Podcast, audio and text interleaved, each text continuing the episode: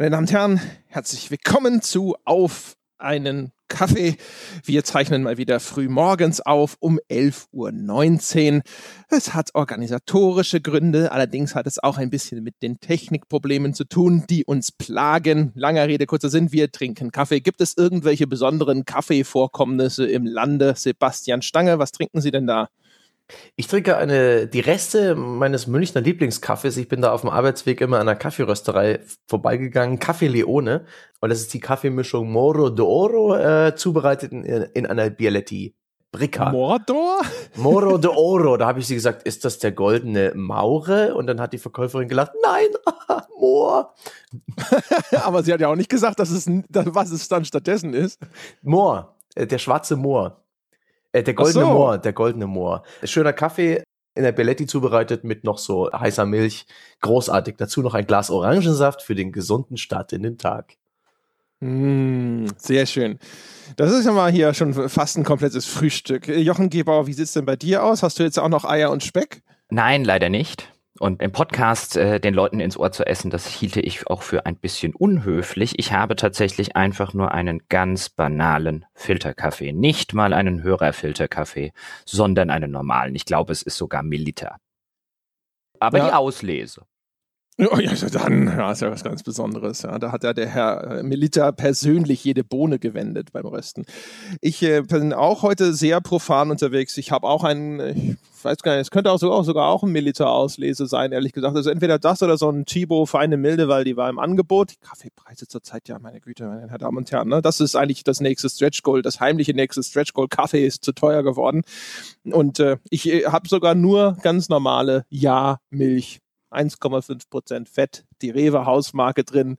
Man sieht schon, die Zeiten, die Gürtel werden enger geschnallt. Ich kann mir ja alle hier nichts mehr leisten. Aber 1,5% Fett, das ist doch wie weißes, also gefärbtes Wasser trinken. Da ist doch kein Geschmack drin. Das ist doch, ugh, da kann man es doch auch gleich lassen.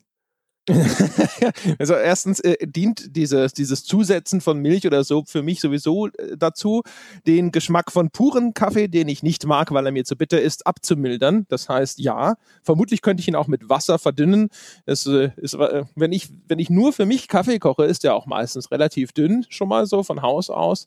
Und äh, ich habe einfach nur, ich bin nicht zum Einkaufen gekommen, ich habe Müllermilch Notstand, also habe ich halt Milch reingetan, weil anders pur, ich kann keinen Kaffee pur trinken, ich mag den nicht. Meine Damen und Herren, Sie hören hier jetzt übrigens auch das Geständnis, dass André Peschke ein Mädchen Kaffeetrinker und nicht nur ein Mädchen Biertrinker ist, aber immerhin nächstes Stretch Goal, auch das haben Sie hier zum ersten Mal gehört, die auf ein Bier Kaffeeplantage in Afrika oder Südamerika. Im Gegensatz zu so Sexisten wie Jochen Gebauer ist Mädchen für mich kein Schimpfwort, ich trage diesen Titel mit Stolz. Ihr habt es ja auch nie als Schimpfwort behauptet. weil in gar keinem Fall war es je abschätzig gemeint Nein, oder vorgetragen. Das ist, das ist ein reines Empfängerproblem und kein Senderproblem. Da bin ich sicher. Senden wir doch mal etwas ganz anderes, nämlich das Thema, das wir uns ausgesucht haben. Es ist keine riesige Überraschung. Wir sprechen über Zelda Breath of the Wild und zwar äh, aus minimals unterschiedlichen Perspektiven, denn ich habe es gespielt auf der brandneuen Podcast Switch, während Jochen hat sich das Spiel angeschaut auf der Wii U. Einfach nur, weil wir jetzt nicht zwei Switch gekauft haben und ulkigerweise wurde die Switch ja nun mal an meine Adresse geliefert und da war das einfach so rein vom praktischen her besser, das so zu machen. Das hat auch Jochen eingesehen. Richtig? Ja, natürlich. Ich kann mir auch gar nicht erklären, wieso sämtliche bürokratischen Sachen, sämtliche Steuerbescheide und sonstige Dinge an meine Adresse kommen und jetzt ausgerechnet bei der Switch das Ganze an deine Adresse geliefert wurde. Das muss irgendwie ein Versehen der Post gewesen sein. Anders kann ich mir das gar nicht erklären. Also es kann ja nicht sein, dass du da deine Hände im Spiel hattest. Der Firmenstandort musste ja nach Darmstadt verlegt werden, aus den bekannten Gründen. Was die Lieferung der Switch angeht, ich, kann ich mir das auch nicht erklären. Da hat der Mediamarkt wahrscheinlich sich gedacht, er schickt es einfach an seinen Lieblingspodcaster. Ja, aber warum ist es dann bei dir? Der Mediamarkt hat halt einfach einen ganz besonderen Geschmack, nenne ich das jetzt mal. Aber genug des Techtelmächtels. Sebastian Stange hat Zelda nicht gespielt. Super. Er, Yay. Danke übrigens. Gerne. Äh, er ist aber dafür da, um eigentlich zu verhindern, dass genau solche Entgleisungen geschehen. Ja, Sebastian, du hast dich bereit erklärt, ein wenig durch die Sendung zu führen, ja, deine Stimme mal hören zu lassen, damit die Menschen nicht vergessen, dass es dich auch gibt. Deswegen würde ich sagen, take it away. Na dann, liebe Freunde, liebe Mitpodcaster, Nintendo hat ein neues Zelda rausgestellt auf zwei Konsolen gleichzeitig, so wie damals Twilight Princess, als die Wii neu gekommen ist. Und äh, das Ding heißt Breath of the Wild. Ich habe ein paar Reviews gelesen, ich habe mir ein paar Videos angesehen und ich bin ziemlich neugierig. Vielleicht fange ich mal ganz allgemein an. Hat's euch denn gefallen, André, Jochen? Also mir hat es ganz ausgezeichnet gefallen. Ich äh, weiß ich habe mich sehr, sehr schwer damit getan, ob ich mich hier hinstellen soll und sage, ja, ich schließe mich sozusagen dem Medienkonsens an und würde behaupten, da kann man eine 90 drunter schreiben, weil es hat so eine ganze Reihe von doch sehr deutlichen und klar erkennbaren Problemen. Aber es hat halt auf der anderen Seite ganz wunderbare Stärken und äh, keine Ahnung, ich glaube, ich werde mich im Verlauf dieses Podcasts dazu entschließen, auf welche Seite dieser Linie ich mich stellen werde. Alles klar. Und was sagt der Grinch zum Thema, Jochen? der Grinch. Ich muss ja wirklich sagen, ich bin mit dem Spiel langsam, aber stetig warm geworden. In den ersten paar Stunden, ich glaube, meine erste Skype-Nachricht an André, nachdem ich angefangen habe, es zu spielen, war ein auch hoffentlich findest du dieses mittelmäßige Spiel jetzt nicht total brillant und wir müssen uns im Podcast die ganze Zeit die Köpfe einschlagen. Da liest man schon so ein bisschen raus, wie meine erste Begegnung mit dem Spiel war. Ich fand das am Anfang extrem mittelmäßig. Und jetzt, nach 30, 40 Stunden, muss ich tatsächlich sagen und konstatieren, ich mag es gerne ich bin jetzt nicht auf der 90er-Ebene, dazu werden wir jetzt im Laufe des Podcasts noch kommen. Dafür hat das, finde ich, zu viele nachweisbare Schwächen für mich. Aber ich mag es mittlerweile echt, echt gern. Ich muss tatsächlich sagen, der erste Eindruck hat so ein bisschen getäuscht. Ich musste mein Urteil ein bisschen revidieren. Aber ja, das gehört ja auch dazu. Ja. Übrigens ist es für mich total nachvollziehbar, weil wenn du dich erinnerst, ich habe das ja auf dem Switch-Event angespielt, da nur sehr kurz, nur eine halbe Stunde oder so. Und da war ich ja auch erstmal sehr verhalten mit dem, was ich erzählt habe. Da habe ich auch schon gleich, ist mir da eines von den Dingen begegnet, die nicht so toll sind an dem Spiel. Da kommen wir dann hinterher alles noch zu. Aber ich kann schon verstehen, warum man da am Anfang vielleicht, gerade wenn man jetzt auch nicht so, so irgendwie, keine Ahnung, keine althergebrachten Zelda-Kindheitserinnerungen hat. Wie bist du, bist du denn da aufgestellt, Jochen, wenn ich ganz kurz dazwischen fragen darf? Weil das ist ja vielleicht ganz wichtig. Also Zelda mal ganz kurz so zum Hintergrund. Für mich ist halt gerade das Super NES, Zelda A Link to the Past. Damit habe ich wirklich sehr viele glückliche Kindheitsstunden verbracht. Das ist eine von den Serien, die haben eine gewisse äh, nostalgische Aura. Das heißt, wenn ich jetzt zurückgehe nach Hyrule und wenn ich wieder Link spiele oder sowas, dann bin ich zu einem gewissen Grade befangen dadurch, dass das was ist, was so automatisch recht wohlige Gefühle bei mir auslöst. Wie stehst du da? Also ich habe natürlich A Link to the Past damals auf dem Super Nintendo gespielt und ich habe das wochenlang gespielt. Das ist eins meiner Lieblingsspiele auf dem Super Nintendo und nach wie vor eines der bestdesignten Spiele aller Zeiten. Das hat so viele, selbst wenn man das heute noch spielt, so viele fantastische kleine Designelemente drin, die einem auf den ersten Blick nicht auffallen. Aber das erklärt gerade innerhalb seiner Spielwelt so viele Dinge, so viele Rätsel, so intrinsisch und organisch, ohne dass du einen Entwickler brauchst, der dir einen großen Tutorial-Hinweis auf Bildschirm klatscht. Fantastisch fantastisch designtes Spiel. Ich mag das sehr gerne. Ich verbinde damit auch sehr, sehr viele Kindheitserinnerungen, sehr, sehr schöne Kindheitserinnerungen. Danach allerdings ist die Zelda-Reihe bei mir immer so ein bisschen hinten runtergefallen, einfach weil ich die entsprechenden Konsolen nicht hatte. Ich hatte kein N64 für die N64 Zeldas, ich hatte kein GameCube, ich hatte keine Wii. Das heißt, ich habe dann das nächste Zelda tatsächlich, was ich so wirklich bewusst und lange gespielt habe, war das Wind Waker vor einigen Monaten auf der Wii U, um einfach mal so ein paar der alten Zeldas nachzuholen. Und das Wind Waker fand ich offen gestanden fürchterlich overrated. Und äh, das hat mir keinen besonders großen Spaß gemacht. Hm, nun haben wir das klargestellt und die, äh, die ganze Zelda-Tradition und das Zelda-Fandom ist ein interessanter Punkt, denn das neue Zelda Breath of the Wild bricht ja mit einigen Genre-Traditionen. Klassischerweise ist Zelda ein eher ein stärker strukturiertes Spiel mit diesem Kniff, dass es eben Tempel gibt, ähm, in die man nur reinkommt, wenn man gewisse Fähigkeiten oder Items hat und dort löst man Rätsel, besiegt Gegner, äh, besiegt einen Boss und erhält dann eine weitere Fähigkeit, so dass Link immer stärker äh, und immer vielseitiger einsetzbar wird und am Ende dann Ganon zu schlagen. Mit dieser Spielstruktur bricht Breath of the Wild und ersetzt das Ganze durch auf den ersten Blick die Ubisoft-Formel. Ich erinnere mich, ähm, bevor du überhaupt losgezockt hast, Jochen, hast du mir ein Bild gezeigt, ein Screenshot vom Spiel mit dem Invent Inventarbildschirm äh, voller Crafting-Materialien und du hast mir dazu geschrieben, das macht mir Angst. Da würde mich interessieren, wie, wie, wie ist es denn in dieses Spiel einzusteigen, das offensichtlich Open World ist, das offensichtlich mit einigen Zelda-Konventionen bricht, ein bisschen Mainstream-Gameplay äh, zu etablieren scheint. Äh, wie, wie lässt sich das denn an? Gelingt es Nintendo, das Ganze ähm, besser oder bekömmlicher aufzubereiten als äh, in den letzten Iterationen von Ubisoft, Warner und Co.? Ähm, jein. Also es gibt ein paar Aspekte. Du hast jetzt den Screenshot, den ich dir geschickt hatte. Ich hatte ihn, glaube ich, auch André geschickt. Das war mhm. ein Screenshot aus dem Test von Gamers Global und sie hatten halt wirklich einen Screenshot vom Inventar, wo die Crafting-Materialien drin sind und es sieht eins zu eins aus wie aus so einem Ubisoft Open World Spiel. Und allein wenn ich da drauf geguckt habe und André und ich, wir sind jetzt ja beide nicht die größten Fans von so aufgesetzten Crafting-Systemen, die in Arbeit und in wildes Gesammel und in so Busy Work ausarten.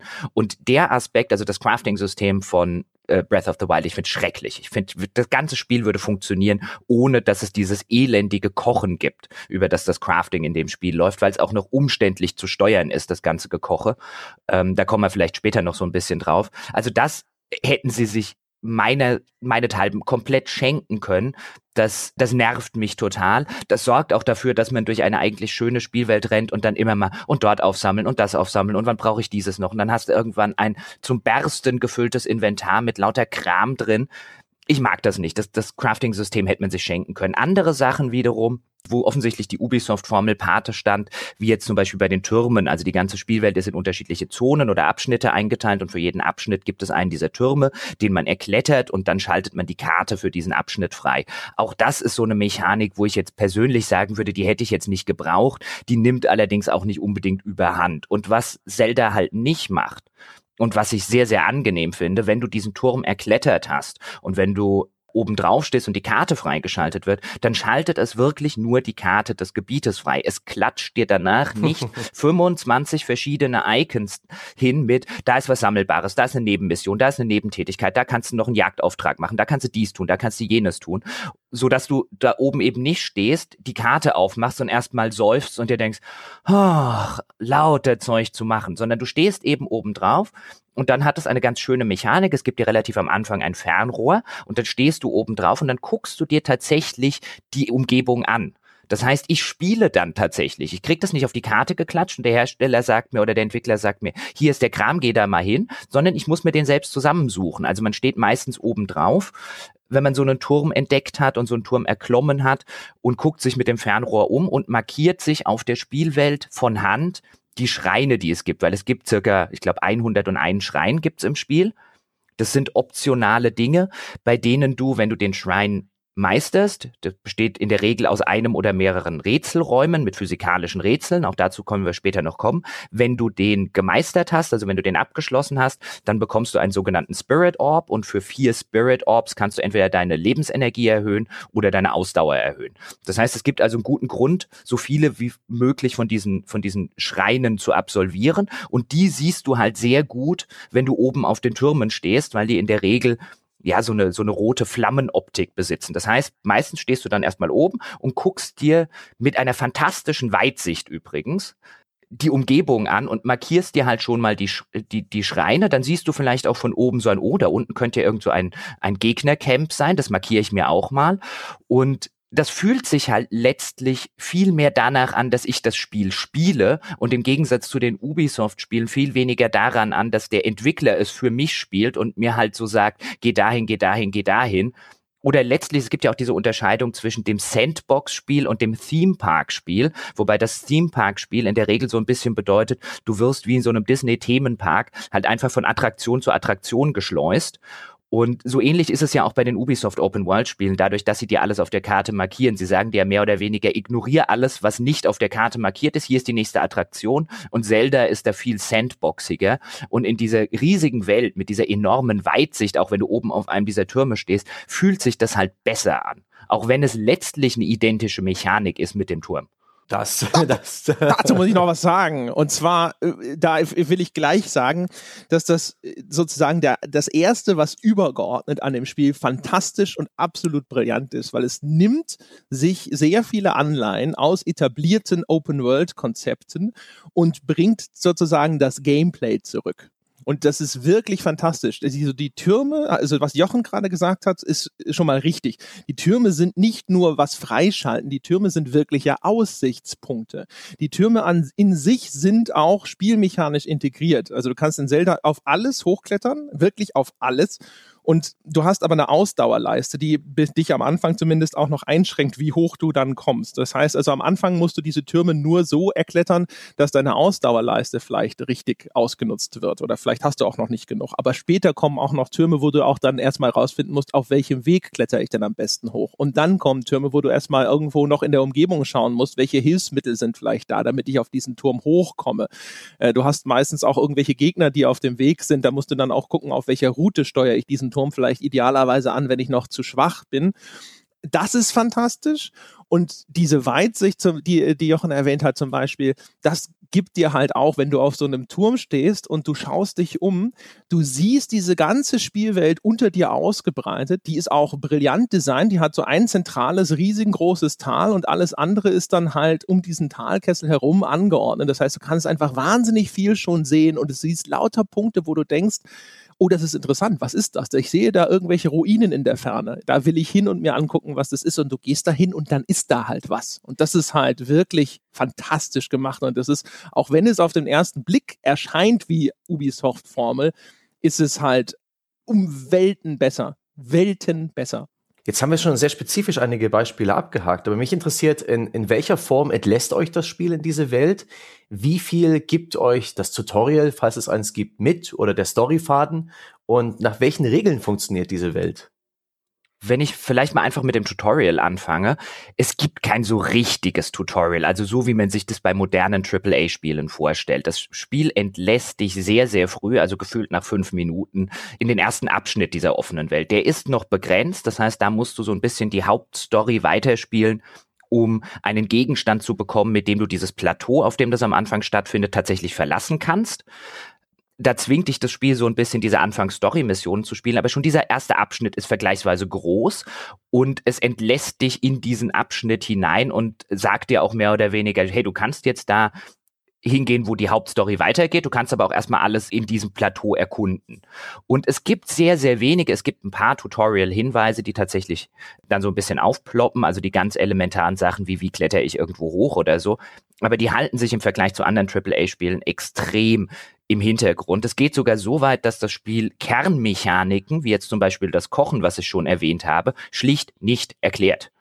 Und da geht's, da geht's mir ein bisschen zu weit. So sympathisch, wie ich es finde, dass wie Andreas schon richtig gesagt hat, das Gameplay zurückgebracht wird in ein solches Spiel, gibt es halt einfach ein paar Sachen, die sind so meiner Ansicht nach unintuitiv gelöst, wie jetzt zum Beispiel das Kochen, dass ich tatsächlich eine halbe Stunde vor der Feuerstelle stand, bis ich kapiert habe, wie ich was kochen kann.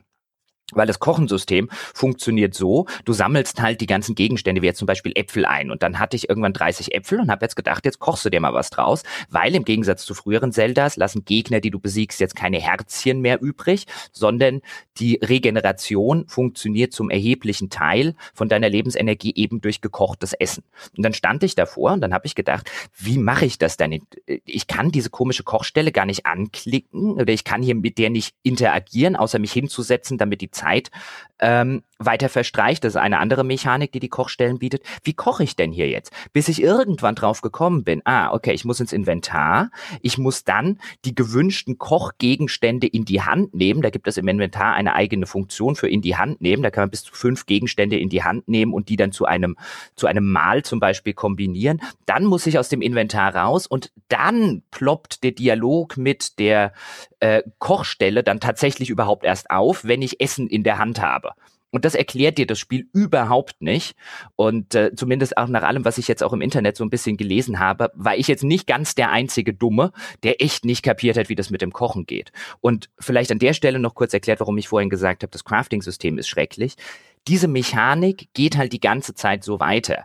Und wenn ich jetzt 90 Äpfel gesammelt habe und ich sage, okay, ich will aus immer dreien davon, weil je mehr Gegenstände, je mehr ähm, Materialien du kombinierst, desto stärker wird das Essen und später, wenn du mehr Herzen hast, musst du halt auch mehr Gegenstände zusammenkochen. Und jetzt sitze ich da und sage, okay, ich habe jetzt 90 Äpfel gesammelt, ich will halt immer vier davon zusammenwerfen. Dann besteht das wirklich aus dem folgenden Prozess. Du gehst an eine Kochstelle, du machst dein Inventar auf, du wählst den Apfel aus, wenn ich sage, du wählst den Apfel aus, dann meine ich, wenn der im Inventar jetzt nicht ganz vorne steht, dann musst du erstmal mit, mit den Steuertasten auf den Apfel gehen. Dann drückst du die X-Taste für in die Hand nehmen. Dann drückst du dreimal die A-Taste für drei Äpfel dazu. Dann drückst du die B-Taste, um aus dem Inventar wieder rauszukommen.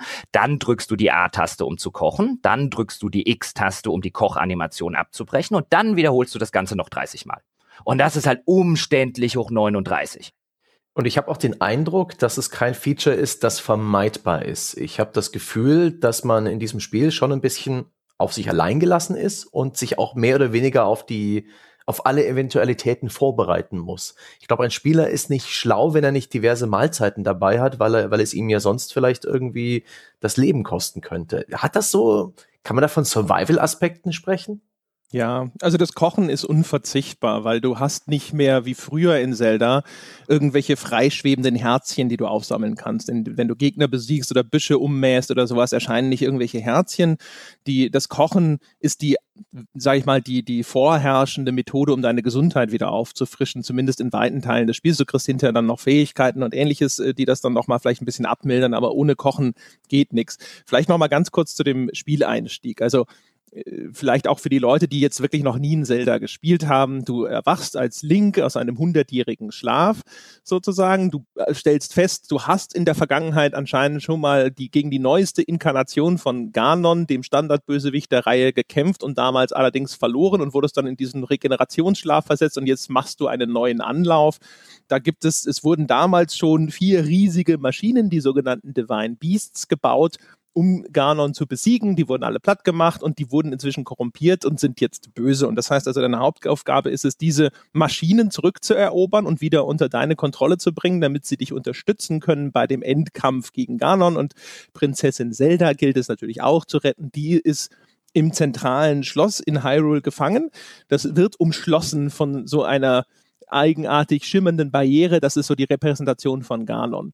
Und das ist einerseits alles sehr cool weil du, du kommst halt raus und du hast auch, das Schloss ist in der Mitte dieser zentralen Ebene, die ich vorhin schon beschrieben habe. Das heißt, du hast auch da immer dieses Endziel. Das ist das zentrale Element in dieser Spielwelt. Da ist das Schloss umschlossen von Ganon und du hast es immer sozusagen, wenn du über diese Welt blickst, meistens im Blick und siehst dann so, ah, ganz am Ende gehe ich da hin und dann äh, reden wir mal Tacheles.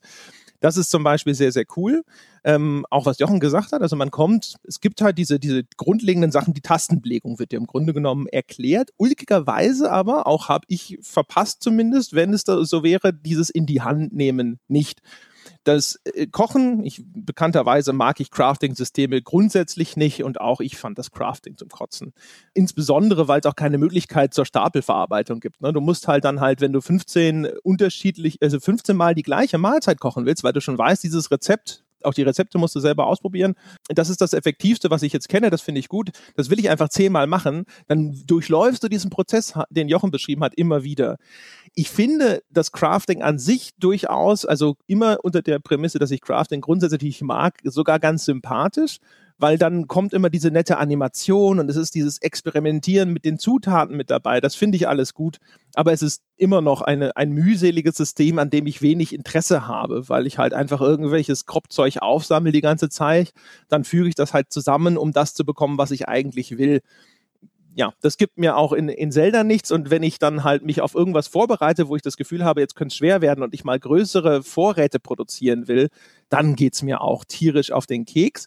Man muss dazu sagen, aber diese in die Hand nehmen Mechanik an sich ist halt schon wieder was, wo ich sage, ja, aber das ist erkennbar, hat es einen guten, sinnvollen Gameplay-Hintergrund weil das ist eine Mechanik. Und das ist nicht eine, wir haben nur das Kochen so umgesetzt und das ist blöd, sondern sie haben halt diese in die Hand nehmen Mechanik entwickelt, haben sie auch für das Kochen benutzt, aber die wird halt an ganz vielen anderen Stellen in diesem Spiel auch wirksam. Es gibt so Punkte, da äh, findest du so Schreine und dann ist in einem eine Opfergabe und eine andere Schale ist leer und dann kannst du das benutzen, um die andere Schale auch zu füllen und dann passiert zum Beispiel irgendwas.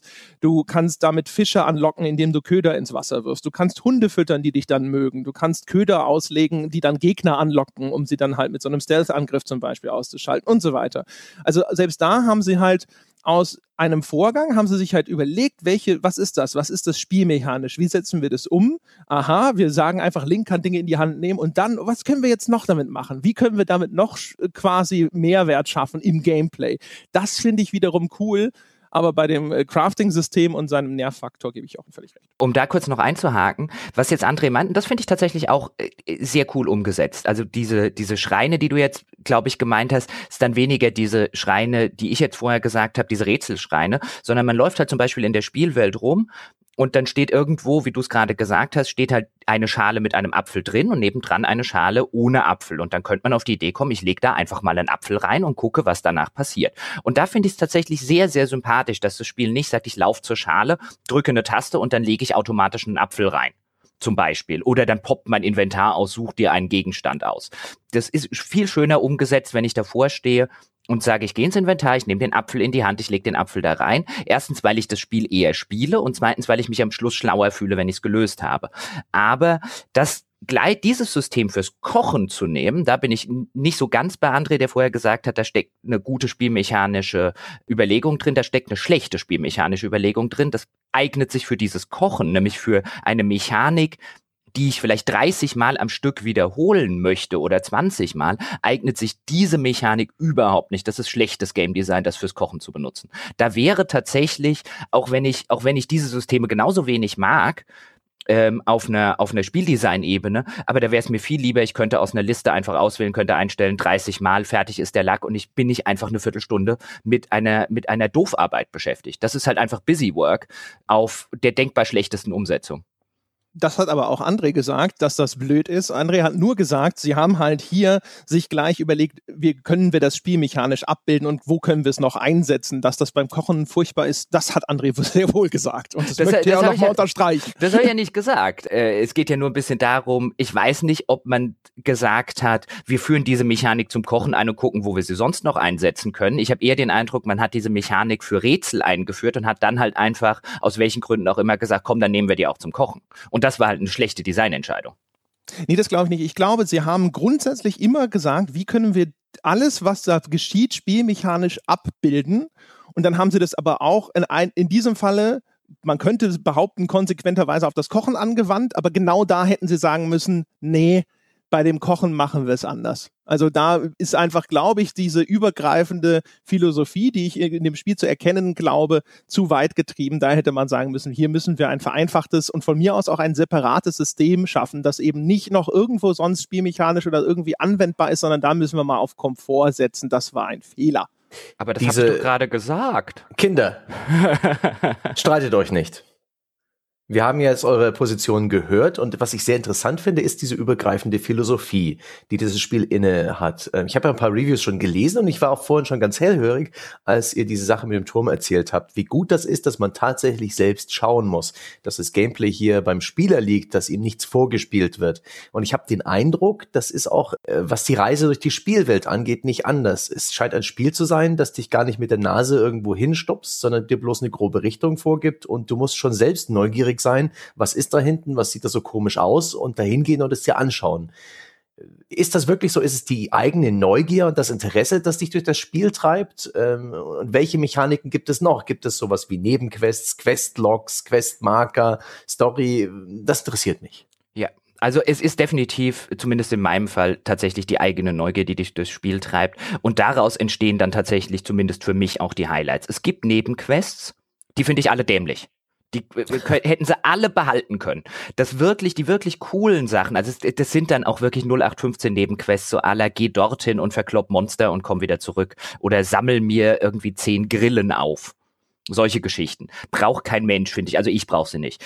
Die wirklich coolen Sachen entstehen organisch aus der Spielwelt. Wenn ich zum Beispiel, wie du es gerade schon gesagt hast, ich weiß so ungefähr die grobe Richtung, ich soll da oben, irgendwo ist ein Dorf, da soll ich hin und dann laufe ich zu diesem, in Richtung dieses Dorfes und dann sehe ich dort drüben vielleicht irgendwelche Ruinen und dann denke ich, oh, da gehst du mal gucken, was könnte denn da sein? Und dann finde ich vielleicht ein paar Gegner mit einer Schatztruhe oder ich sehe dort drüben liegt irgendwie so, so ein einsamer Felsen auf irgendeinem, auf irgendeinem Berg, hm, könnte das irgendwas zu bedeuten haben? Und dann stelle ich fest, oh, den kann ich an der Stelle runterrollen, dann fällt er da unten in so ein Loch rein und dann taucht eines dieser, es gibt so Wesen im, in, der, in der Spielwelt, die immer an so kleine Rätsel innerhalb der Spielwelt gekoppelt sind und von denen bekommst du sogenannte Samen und wenn du genug davon gesammelt hast, kannst du die bei einem NPC eintauschen, um dein Inventar zu erhöhen.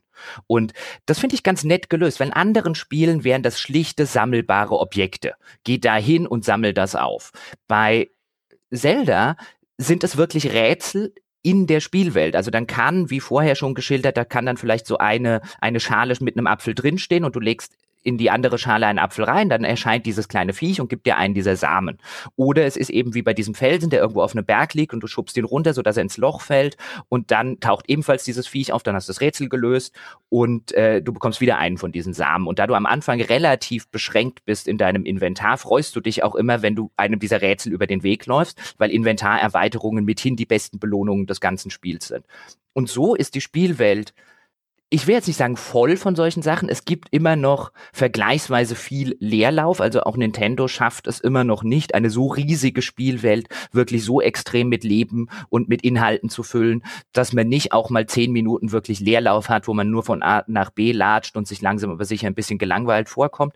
Aber es ist schon im Vergleich zu den Ubisoft Open World Spielen kann ich einfach viel mehr entdecken und es fühlt sich halt einfach geiler an, wenn ich so ein kleines Rätsel in der Spielwelt entdecke wenn ich es löse, wenn ich mir am Ende schlau vorkomme und wenn ich das einfach selbst entdeckt habe aufgrund meines eigenen Entdeckerdranges, weil ich gesagt habe, oh, was ist denn das da drüben, im Vergleich zu einem Spiel, von dem ich schon weiß, dass da drüben was ist, weil es mir das auf der Karte eingezeichnet hat.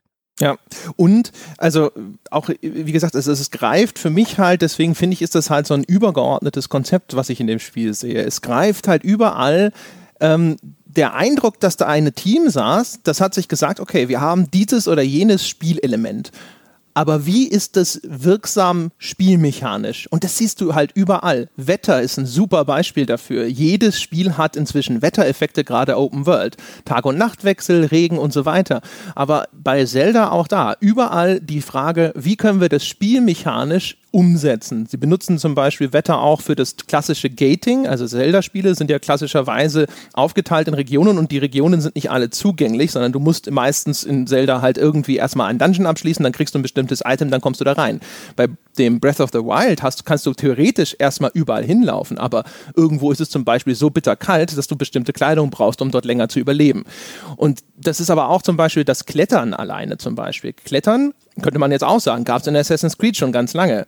Aber Zelda hat halt gesagt, okay, aber wie kann ich das Klettern spielmechanisch wirkungsvoll machen? Und dann haben sie sich gesagt, okay, wir führen erstmal diese Ausdauerleiste ein und die nimmt ab, wenn du kletterst. Und jetzt musst du zum Beispiel, und es nimmt stärker ab, wenn du eine sehr steile Wand hochkletterst und wenn sie weniger steil ist, dann nimmt es weniger ab. Das heißt, du musst jetzt quasi auf einmal so wie beim Bergsteigen, wenn du am Anfang noch nicht eine richtig üppige Ausdauerleiste hast, guckst du dir das an und denkst dir, ha, wenn ich die Route nehme, die ist nicht so steil, komme ich da hoch. Und du kannst während des Kletterns so einen Sprung machen, der verbraucht sehr viel Ausdauer, der ist normalerweise nur dazu da, erstmal, dass du vielleicht eine Wand, die, wo du echt genug Ausdauer hast, auch schneller hochkommst, aber den kannst du auch benutzen, um so einen letzten dramatischen Satz nach oben zu machen, weil selbst wenn du nur ganz wenig Ausdauer hast, kannst du den ausführen und da, äh, da entsteht dann sogar ein bisschen Spannung draus. So, du kämpfst dich hoch und kurz bevor dir die Ausdauer ausgeht, machst du nochmal diesen einen Tom Cruise am Anfang von Mission Impossible 2 Satz nach oben und schaffst es noch über diese Kante. Wenn es regnet, werden Wände, an denen du hochkletterst, auf einmal schlüpfrig und Link rutscht die ganze Zeit ab. Ja, und du musst dann manchmal bis, äh, warten, bis das Wetter wieder gut ist, bevor du diese Wand hochkommst und so weiter. Und das finde ich halt wirklich, das finde ich brillant. Das ist das, was mich, was mir immer wieder ein Lächeln auf die Lippen gezaubert hat, während ich das Spiel gespielt habe. Dieser Eindruck, dass jemand da saß und sich gedacht hat, wir bauen das jetzt nicht nur ein, weil das ist der Industriestandard, ja, oder äh, weil das ist halt atmosphärisch wirksam, sondern immer die Frage, können wir das irgendwo spielmechanisch wirksam machen? Du merkst es an jeder Ecke Und das ist äh, wirklich fantastisch. Das macht die Welt so interaktiv und so viel greifbarer, also so viel sandboxiger, um auf das zurückzukommen, was Jochen eingangs gesagt hat. Das war wirklich ein großer Genuss an dem Spiel, fand ich. Wobei man an der Stelle jetzt zum Beispiel bei den Wettereffekten sagen muss, ich verstehe, was André sagt, aber die können auch wirklich nerven. Also die können auch dafür sorgen, dass ich weniger Spaß mit dem Spiel habe. Wenn ich jetzt zum Beispiel weit ab vom nächsten Schnellreisepunkt vor irgendeinem vor irgendeiner Klippe stehe und da ist zum Beispiel ein Schrein drauf, dem ich die ganze Zeit hinterhergejagt bin und ich muss da hochklettern. Und es fängt an zu regnen. Dann habe ich keine spielerische Möglichkeit mehr, dort hochzukommen. Das heißt, das Einzige, was ich machen kann, ist letztlich den Controller zehn Minuten weglegen und warten, bis es aufgehört hat zu regnen. Klar, ich könnte jetzt auch einfach in der Zwischenzeit was anderes machen und dann den ganzen Weg zu diesem Cliff nochmal zurücklatschen, irgendwann, wenn es aufgehört hat zu regnen. Aber da Regen zum Beispiel auch dafür sorgt, dass die ganzen Lagerfeuer ausgehen und dass man die nicht anzünden kann, es sei denn, sie sind überdacht, kann ich auch die Zeit nicht voranbringen. Wenn jetzt in der Nähe zum Beispiel noch irgendein Lagerfeuer wäre oder wenn ich eins anzünden könnte, das geht halt auch sofort wieder aus, weil es regnet, was ein realistischer Effekt ist. Aber ich stand diverse Male bei dem Spiel halt an einem Punkt, wo ich gedacht habe, super, jetzt regnet's, jetzt kann ich nicht machen, was ich machen will. Es ist aber auch nichts anderes in der Nähe, was ich machen will. Ich kann jetzt hier halt einfach zehn Minuten warten und hoffen, dass es schnell aufhört zu regnen. Und das sorgt halt nicht unbedingt dafür, dass das Spiel in dem Moment mehr Spaß macht. Ich kenne an, was es tut und letztlich unterm Strich sorgt es wahrscheinlich für ein besseres Spiel. Aber es sorgt halt auch wieder für Momente, wo man halt davor sitzt und sagt, oh, Spiel, Nerv. Wer weiß, vielleicht gibt es ja ein Item, ich habe da solche Andeutungen gelesen äh, bei User-Kommentaren, die genau dasselbe Problem hatten, mal bei einem Review. Vielleicht gibt es ja ein Item irgendwo versteckt, womit sich das Wetter beeinflussen lässt. Bin ich mir auch nicht ganz sicher, aber das finde ich sehr interessant, dass es eben eins dieser Spiele ist, wo man es nicht weiß und das rausfinden muss. Es ist vor allen Dingen eins dieser Spiele und gerade an solchen Stellen passen jetzt andere und ich glaube ich auch sehr darüber auf, was wir spoilern, weil gerade bei so spielmechanischen Sachen, ich glaube Zelda kann man viel mehr auf spielmechanischer Ebene, später findest du noch XY spoilern, mhm. als auf, auf Story-Ebene. Deswegen das so mit dem, mit dem typischen Grain of Salt, wenn wir, wenn wir darüber was erzählen. Was ich generell super gelöst finde an dem Spiel, ist, dass es dich auf Gameplay-Ebene belohnt. Ich habe das, glaube ich, schon mal in der Altbier-Folge zu Might and Magic 6 damals gesagt, dass ich, was ich nach wie vor an dem Spiel fantastisch finde, ist, dass es dich mit Features belohnt und nicht so sehr mit Geld zuwirft oder mit Erfahrungspunkten, sondern an festgelegten Stellen einfach mit neuen Features, mit Gameplay-Elementen, mit Dingen, die ich dann machen kann, die ich vorher nicht habe machen können. Und bei Zelda bist du am Anfang wirklich ein kleines armseliges Würstchen letztlich. Deine Ausdauer reicht für gefühlt drei Sekunden Sprinten, du kommst keine hohen Klippen nach oben und so weiter und so fort. Und im Laufe des Spiels, du wirst tatsächlich im Vergleich zu vielen anderen von den Open-World-Spielen, wo ich am Anfang schon mehr oder weniger Superman bin und dann nur noch superiger werde, wenn ich noch den Ultra-Kill da freischalte und den Kill von oben und den Kill von unten und den Kill aus dem Wasser. Bei Zelda werde ich gefühlt wirklich im Laufe des Spiels, es hat eine echt gute Progression, auch auf Gameplay-Ebene immer stärker. Ich habe halt irgendwann die Ausdauer, um wohin zu kommen, wo ich vorher nicht hinkam. Ich habe halt irgendwann die Lebensenergie, um was platt zu hauen, was ich vorher nicht platt hauen konnte. Ich habe wirklich das Gefühl, dass ich mir diesen Fortschritt erarbeite und dazu ist es natürlich auch notwendig, dass man am Anfang in Frustmomente läuft, wo man sagt, hey Spiel, warum machst du denn jetzt dies oder warum lässt du mich jetzt das nicht machen? Oder oh, um Gottes Willen, warum ertrinke ich jetzt gefühlt in irgendeinem kleinen äh, äh Tümpelteich? Und komme nicht an den, an den Schrein ran, der ist doch jetzt nur einen Steinwurf weit entfernt. Aber es führt halt eben auch dazu, dass ich am Ende dastehe und wirklich eine Befriedigung empfinde, wenn sich mein Link tatsächlich verbessert hat. Ja, würde ich sogar übrigens noch, äh, noch mal das erweitern wollen, weil da, es gibt sogar noch eine Ebene der Progression, die vielleicht sogar noch mal einen Ticken befriedigender ist, weil du wirst allmächtiger durch besseres Verständnis und besseres Beherrschen und durch bessere Kenntnis dieser Spielwelt. Du hast äh, eine, eine Reihe von Spezialfähigkeiten und die hast du relativ schnell beisammen. Du kannst also einmal zwei verschiedene Arten von Bomben äh, herbeirufen, die unterscheiden sich nur in der Form. Du hast eine viereckige Bombe, die rollt nicht weg und eine runde Bombe, die rollt. Dann hast du eine Fähigkeit, um die Z äh, Zeit einzufrieren bei bestimmten Objekten. Da kannst du halt bestimmte Objekte dann halt in der Luft einfrieren, so eine Kanonenkugel, die durch die Luft fliegt zum Beispiel. Du hast so einen äh, Magnet, den, mit dem du metallische Objekte manipulieren kannst und du hast noch die Kamera und du hast eine Fähigkeit, mit der du äh, Wasser zu so Eissäulen erstarren lassen kannst. So. Und das sind eigentlich alle, die kannst du dann hinterher noch zu, zu, zum Teil ein bisschen ausbauen. Da gibt's Upgrades für einen, einen Teil von diesen Fähigkeiten, aber das ist so dein, dein Repertoire aber dein Verständnis, was du damit machen kannst und vor allem, wie du diese Fähigkeiten untereinander kombinieren kannst, wächst im Laufe des Spiels, insbesondere auch durch die Aufgaben, die dir in diesen Rätselschreinen gestellt werden. Und dann äh, am Anfang stehst du noch da und dann ist ein Hindernis, da ist halt irgendwie eine große Kugel im Weg und du kriegst die halt nicht weg. Und äh, dann lernst du aber, ah, wenn ich etwas in der Zeit einfriere, dann staut es alle kinetische Energie auf, die in dieser Zeit darauf einwirkt. Das heißt, du kannst die Kugel in der Zeit einfrieren, schlägst mit deinem Schwert drauf, dann siehst du auch schon so einen Pfeil, der immer größer wird, ja, und das heißt, dann staut sich da diese Energie auf und am Schluss kannst du einen Stein, der so nicht bewegbar ist, dadurch wegschießen. Und das kannst du dann halt hinterher immer wieder benutzen. Du kannst dann halt äh, hinterher da sitzen und sagen, ich nehme einen Sprengstoff fast und friere es in der Zeit ein und dann schlage ich das und dann fliegt es weg in ein Gegnercamp und sprengt dann halt den Wachturm dort. Äh, du kannst hinterher irgendwo äh, dann das upgraden und kannst auch Monster noch einfrieren. Dann gibt es irgendwelche Sachen, die haben so Suchscheinwerfer. Da kannst du halt zum Beispiel dich einmal drunter versuchen, drumherum zu schleichen. Du kannst aber auch deine Zeitstop-Fähigkeit benutzen, um das Ding einzufrieren. Du kannst aber auch deinen Magneten nehmen und kannst so ein großes Brett hochheben und es über deinen Kopf halten und dann quasi dadurch diesen Suchscheinwerfer blockieren und dadurch drunter weggehen und so weiter. Also auch das ist was, was ich immer schon geil fand, wenn verschiedene Spielmechaniken wirklich wie so ein Toolset, wie ein Werkzeugkasten gebraucht werden und du bist frei. Wenn du mit deinem Schraubenzieher irgendwie in der Lage bist, die Tür aufzukriegen, dann geht das halt auch. Ja, und das ist halt, das ist sehr, sehr schön. Du, du kommst weiter, weil du einfach weißt, ah, guck mal, ich habe gelernt, das funktioniert so und jetzt mache ich das so und so. Das ist sehr befriedigend, wenn das dann funktioniert. Das scheint ein Spiel zu sein, was man am liebsten äh, mit Freunden zusammenspielt, also gleichzeitig, so dass man sich gegenseitig darüber unterhalten und Tipps geben kann. Mich hat sehr früh äh, das Spiel bereits gewonnen durch einfach nur ein simples GIF von der Szene, wo Link eine Wiese in Brand setzt mit irgendwie einem Feuerpfeil. Dadurch entsteht Luftwirbel nach oben, also Aufwind, und er nutzt dann sein Dekublatt oder wie auch immer dieser Fallschirm heißt, um diese Luftströmung zu nutzen, um äh, in die Luft zu steigen und eben oben auf eine Klippe zu landen, die er sonst nicht hätte erklettern können. Das war so wunderbar physikalisch, das war so wunderbar nachvollziehbar. Das war eine ganz kurze Szene aus dem Spiel, aber das hat mir gefallen. Nintendo nennt das selbst, dieses Alchemiesystem. Die Umgebung ist sehr inter, inter, interaktiv. Äh, es gibt sehr viele Dinge, die aufeinander einwirken. Du hast es ja schon ein bisschen angesprochen. Vielleicht könntet da noch ein bisschen was drüber drüber erzählen, denn sowas in der Form gab es in Zelda noch nicht und auch in wenigen anderen Spielen, finde ich. Was ich in der Hinsicht interessant finde, ist auch da, wie wenig dir das Spiel das in dezidierten Tutorials erklärt das, ich würde fast so weit gehen, dass die, das Tutorial des Spiels die Ladebildschirme sind.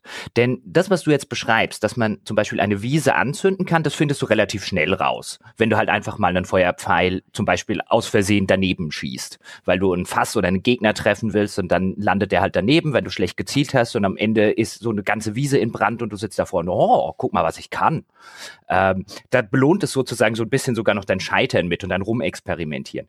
Dass jetzt aber da tatsächlich ein Aufwind dadurch entsteht, auch wenn das physikalisch Sinn ergibt, habe ich jetzt nur rausgefunden, weil es mir einen Tipp im Ladebildschirm sagt. Und jetzt diese Tipps in Ladebildschirm, das ist ja jetzt keine besonders neue Mechanik, aber ich habe bei Zelda das Gefühl, dass die wirklich bewusst diese Tipps in Ladebildschirmen nehmen, um dir Dinge zu erklären im Laufe des Spiels, die du sonst vielleicht nicht rausfinden würdest. Also das ist, da sind sogar die Tipps im Ladebildschirm relativ gut verzahnt, weil als das dann im Ladebildschirm kam, da dachte ich, ach guck mal, das geht auch, das muss ich gleich mal ausprobieren.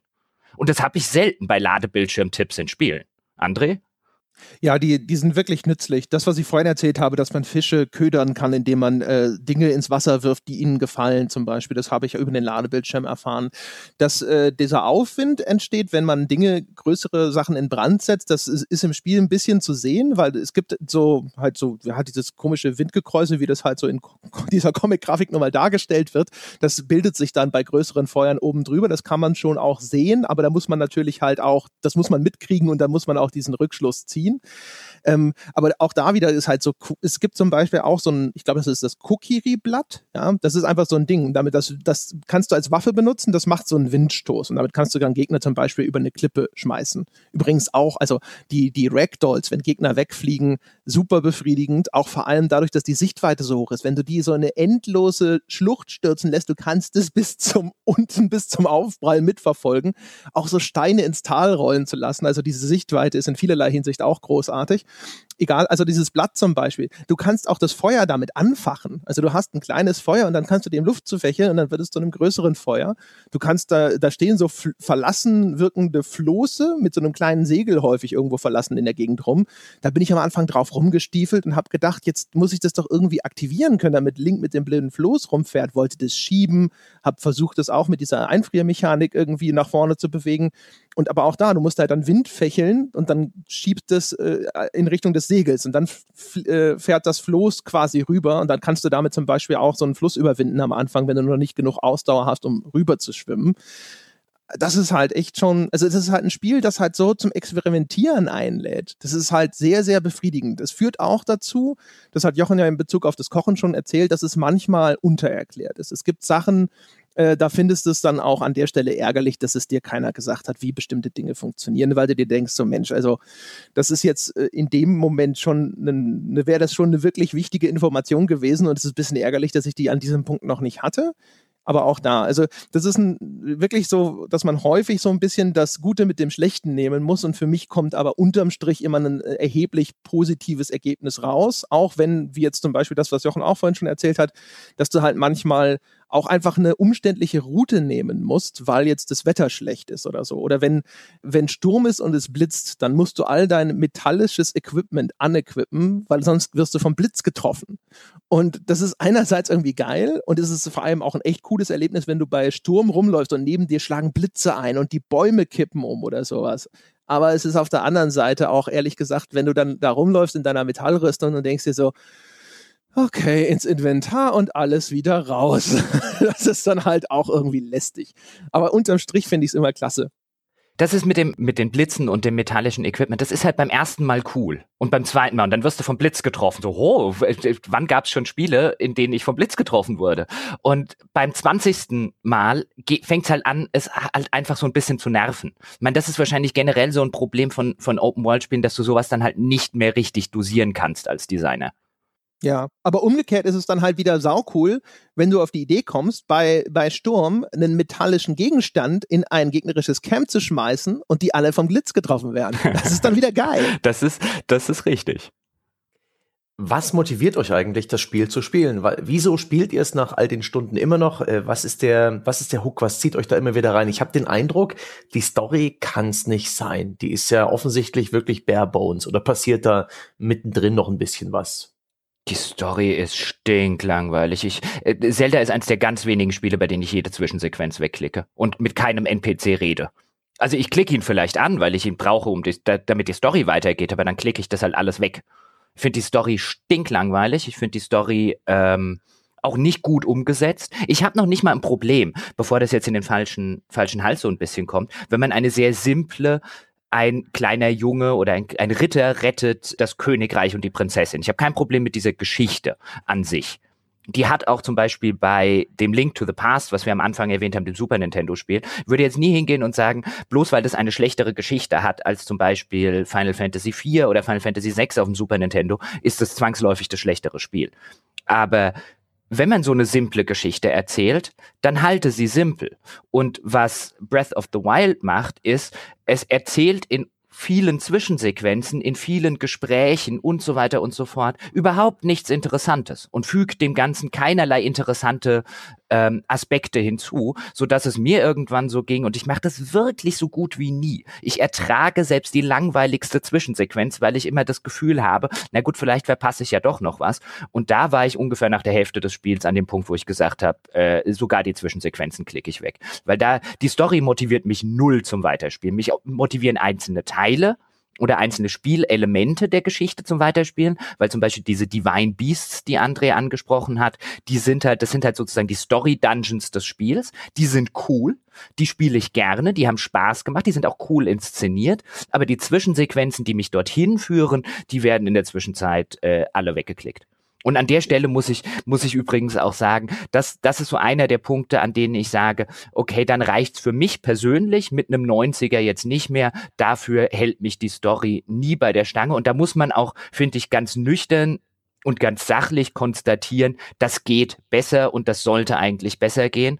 Und da lasse ich dann auch nicht so Argumente durchgehen wie ein, naja, Zelda hatte ja noch nie eine Geschichte. Das ist keine Ausrede. Ja, jetzt kommen wir zu den, äh, den Teilen, äh, wo ich auch Kritik üben muss. Und äh, ja, also, also die Story ist scheiße. Da kann man echt, da beißt die Maus keinen Faden ab. Es hat äh, so einen gewissen naiv kindlichen Charme. Es hat ein paar kleine Momente, wo ich es echt ganz nett fand. Aber overall ist es einfach furchtbar. Du kommst ja dann in diese größeren Story-Hubs rein, wo du dann sehr viele Gesprächspartner hast. Und das ist jedes Mal eher so ein Oh shit-Erlebnis so ein bisschen, ich hatte das ja schon bei Witcher beschrieben, wo diese große Stadt Novigrad beim Pacing voll die Luft rauslässt. Und die sind jetzt erheblich kleiner bei Zelda. Und trotzdem, ich sehe das und denke mir nur, mm. und äh, die, die Städte sind im Vergleich zum Rest dieser Welt auch relativ wenig interaktiv. Da kannst du nicht viel machen, als mit den Leuten dort zu reden, ein paar Shops zu besuchen und dir dann halt deine Main Quest äh, Fortschritt abzuholen. Und das heißt, die zu erforschen ist dann, da wird es dann auf einmal wirklich zu so einem Showrooming. Ne? Da gehst du halt einfach nur rum und denkst dir so, ja, ja, alles klar, schnell, schnell die Quest abholen, schnell wieder raus hier zurück in die Spielwelt, da, wo das wahre Leben tobt. Das ist wirklich sehr enttäuschend gewesen. Und äh, ich muss auch sagen, diese Divine Beasts, die ja auch, hat Jochen schon richtig gesagt, das sind zwar, das sind so quasi so die großen Hauptdungeons, die sind aber nicht klassische Zelda-Dungeons, sondern das sind eher auch große Rätselareale. Sehr wenig, da ist nicht viel, praktisch kein Kampf oder sowas, sondern das sind halt auch sehr große, sehr mechanische Puzzle, sind sehr cool, muss ich sagen. Aber was mir echt gefehlt hat, ist so ein wirklich großes oder mehrere, ehrlich gesagt, große klassische Zelda Dungeons, wo eben alle Elemente auch mal wieder vereint sind, wo ich auch ein paar harte Gegner besiegen muss, wo ich äh, zwischendrin Rätsel löse. Also ich wünschte, sie hätten halt nicht 100 von den kleinen Rätselschreinen gemacht, sondern sie hätten halt dann nur zwölf oder so und dafür aber acht schöne große Dungeons, wie ich sie auch aus den früheren Titeln kenne, wo halt auch mal diese Spielelemente alle schön zusammen arrangiert sind das hätte, also das fehlte mir wirklich sehr. Also da habe ich echt gedacht, so, boah, das ist so ein, so ein klassisches Zelda-Erlebnis, das mir fehlt. Auch übrigens insbesondere in Bezug auf die Bossfights, weil erstens ist es äh, immer der gleiche Bossfight im Grunde genommen. Und äh, selbst, und der ist noch nicht mal wirklich besonders aufregend. Und wenn ich dann so zurückdenke an frühere Zeldas mit ihren wirklich denkenswerten Bossfights, das war auch was, wo ich gedacht habe, so, boah, das gab es hier irgendwie gar nicht. Sebastian, du hast ja gefragt. Du hast ja gefragt, wo kommt die Faszination her? Warum spielen wir das immer weiter? Und jetzt haben wir ja eher die Kritik geübt und erklärt, warum man vielleicht an der einen oder anderen Stelle, wie jetzt, wenn man in einen neuen Hub reinkommt, zumindest mir ging es dann so, erstmal sagt, okay, ich schalte das Ding jetzt aus, da habe ich jetzt echt keinen Nerv dazu. Es hat halt zumindest für mich seine wirklich, die, die richtigen Leuchtturmmomente hat es immer dann, wenn es nicht linear ist was ja eigentlich so ein bisschen der Zelda-Tradition vielleicht ein bisschen widerspricht, sondern eben dann, wenn es die neuen Dinge macht, wenn es die Dinge in der Open World macht, wenn ich auf dem Weg zu einem Missionsziel bin und äh, mich drei Stunden später dabei ertappe, dass ich diesem Missionsziel noch keinen Schritt näher gekommen bin, aber lauter coole Dinge in der offenen Welt gemacht habe. Dann hat es seine Leuchtturmmomente. Das sind die Momente, die mich immer wieder dazu bringen, die Wii U anzuschalten und weiter zu spielen. Und dann hat es aber auch Momente, und die sind halt häufig in der Story oder in der, in der Main Quest des Spiels, wo ich halt einfach denke, ich will, dass das aufhört. Ich will, dass das aufhört. Das macht gerade keinen Spaß. Also aus meiner Sicht, ehrlich gesagt, das meiste habe ich ja schon erzählt. Also ich finde diese, dieses Experimentieren, dieses Ausprobieren, auf eine Idee kommen, ich könnte das oder das ja auch so machen und dann klappt es, das finde ich extrem befriedigend. Finde die ganze Spielwelt, die finde ich auch wunderschön. Also der ganze Artstyle, die ist technisch überhaupt nicht fortschrittlich, wie auch zu erwarten. Es läuft auf einer Wii U und auf einer Switch. Natürlich ist es nicht technisch der Brecher. Du siehst da Texturen, da kriegst du Albträume von. Aber Erstens das ganze gewählte Lichtmodell. Das ist übrigens äh, wirklich brillant gemacht, muss ich sagen. Also es hat eine sehr, sehr schöne Lichtstimmung, das ganze Spiel. Ähm, es hat äh, diese ganze physikalische Repräsentation, das macht die Spielwelt wirklich sehr greifbar. Also wenn halt Wind ist zum Beispiel, dann wehen auch diese Grasflächen vor dir entsprechend dahin und so und auch all die anderen schon beschriebenen Elemente. Und ähm, diese Interaktivität dieser Spielwelt, ah, das ist halt einfach was, also mich packt es. Ich liebe es da rumzulaufen, auszuprobieren, festzustellen, auch wie das Spiel übrigens Anforderungen an so diese klassischen spielmechanisch-motorischen Fähigkeiten mischt mit Nachdenken. Du musst, das ist ein Spiel, das genauso viel Wert darauf legt, dass du dein Köpfchen anstrengst und ein bisschen nachdenkst, wie du etwas idealerweise löst oder wie sich eine bestimmte Herausforderung überhaupt lösen lässt, äh, wie es Wert darauf legt, dass du mit dem richtigen Timing einen Schlag anbringst. Das finde ich auch extrem angenehm. Und das alles zusammen macht es halt, also gerade das, das freie Erkunden in der offenen Spielwelt, wo Erkunden auch wirklich noch einen Wert hat, das ist halt das, was, was ich die ganze Zeit habe ich immer wieder gedacht, so, boah, jetzt, ich, gerade am Schluss, ich habe es jetzt durchgespielt äh, für diese Folge und äh, ich musste mich deswegen am Schluss echt immer zwingen zu sagen, geh jetzt einfach zu dem nächsten Hauptpunkt weil die groß, die viel größere Verlockung und die große Faszination ist auf dem Weg dorthin, sehe ich etwas und denke, was ist das? Dich will ich jetzt mal erkunden. Und das lohnt sich halt auch, weil da so viel Mühe drin steckt. Du fliegst irgendwo lang mit deinem Gleiter und da ist ein riesiges Labyrinth auf der Karte. Und das ist eine Nebenquest. Die haben da äh, so 500 Quadratmeter, Kilometer Labyrinth irgendwo hingestellt. Und am Ende findest du darin so einen Rätselschrein versteckt. Und wenn du dann quasi die Aufgabe, die dir gestellt wird, dort darin löst. Und solche Sachen sind halt fantastisch. Also wie, wie diese Spielwelt auch wirklich benutzt wird, um zu sagen, hier, ne, guck mal, da könnte, was ist denn das? Schau es dir doch an. Schau es dir an, find's raus, es lohnt sich. Hm, das klingt ja wirklich, äh, wirklich vielversprechend. Ich bin neugierig drauf. Worüber wir noch gar nicht viel gesprochen haben und etwas, das zu Zelda für mich dazugehört wie die Butter zum Brot, das ist Kampf, das sind Gegner. Das ist auch etwas, wo ich inzwischen ein bisschen Kritik gelesen habe. Sprecht mal bitte drüber.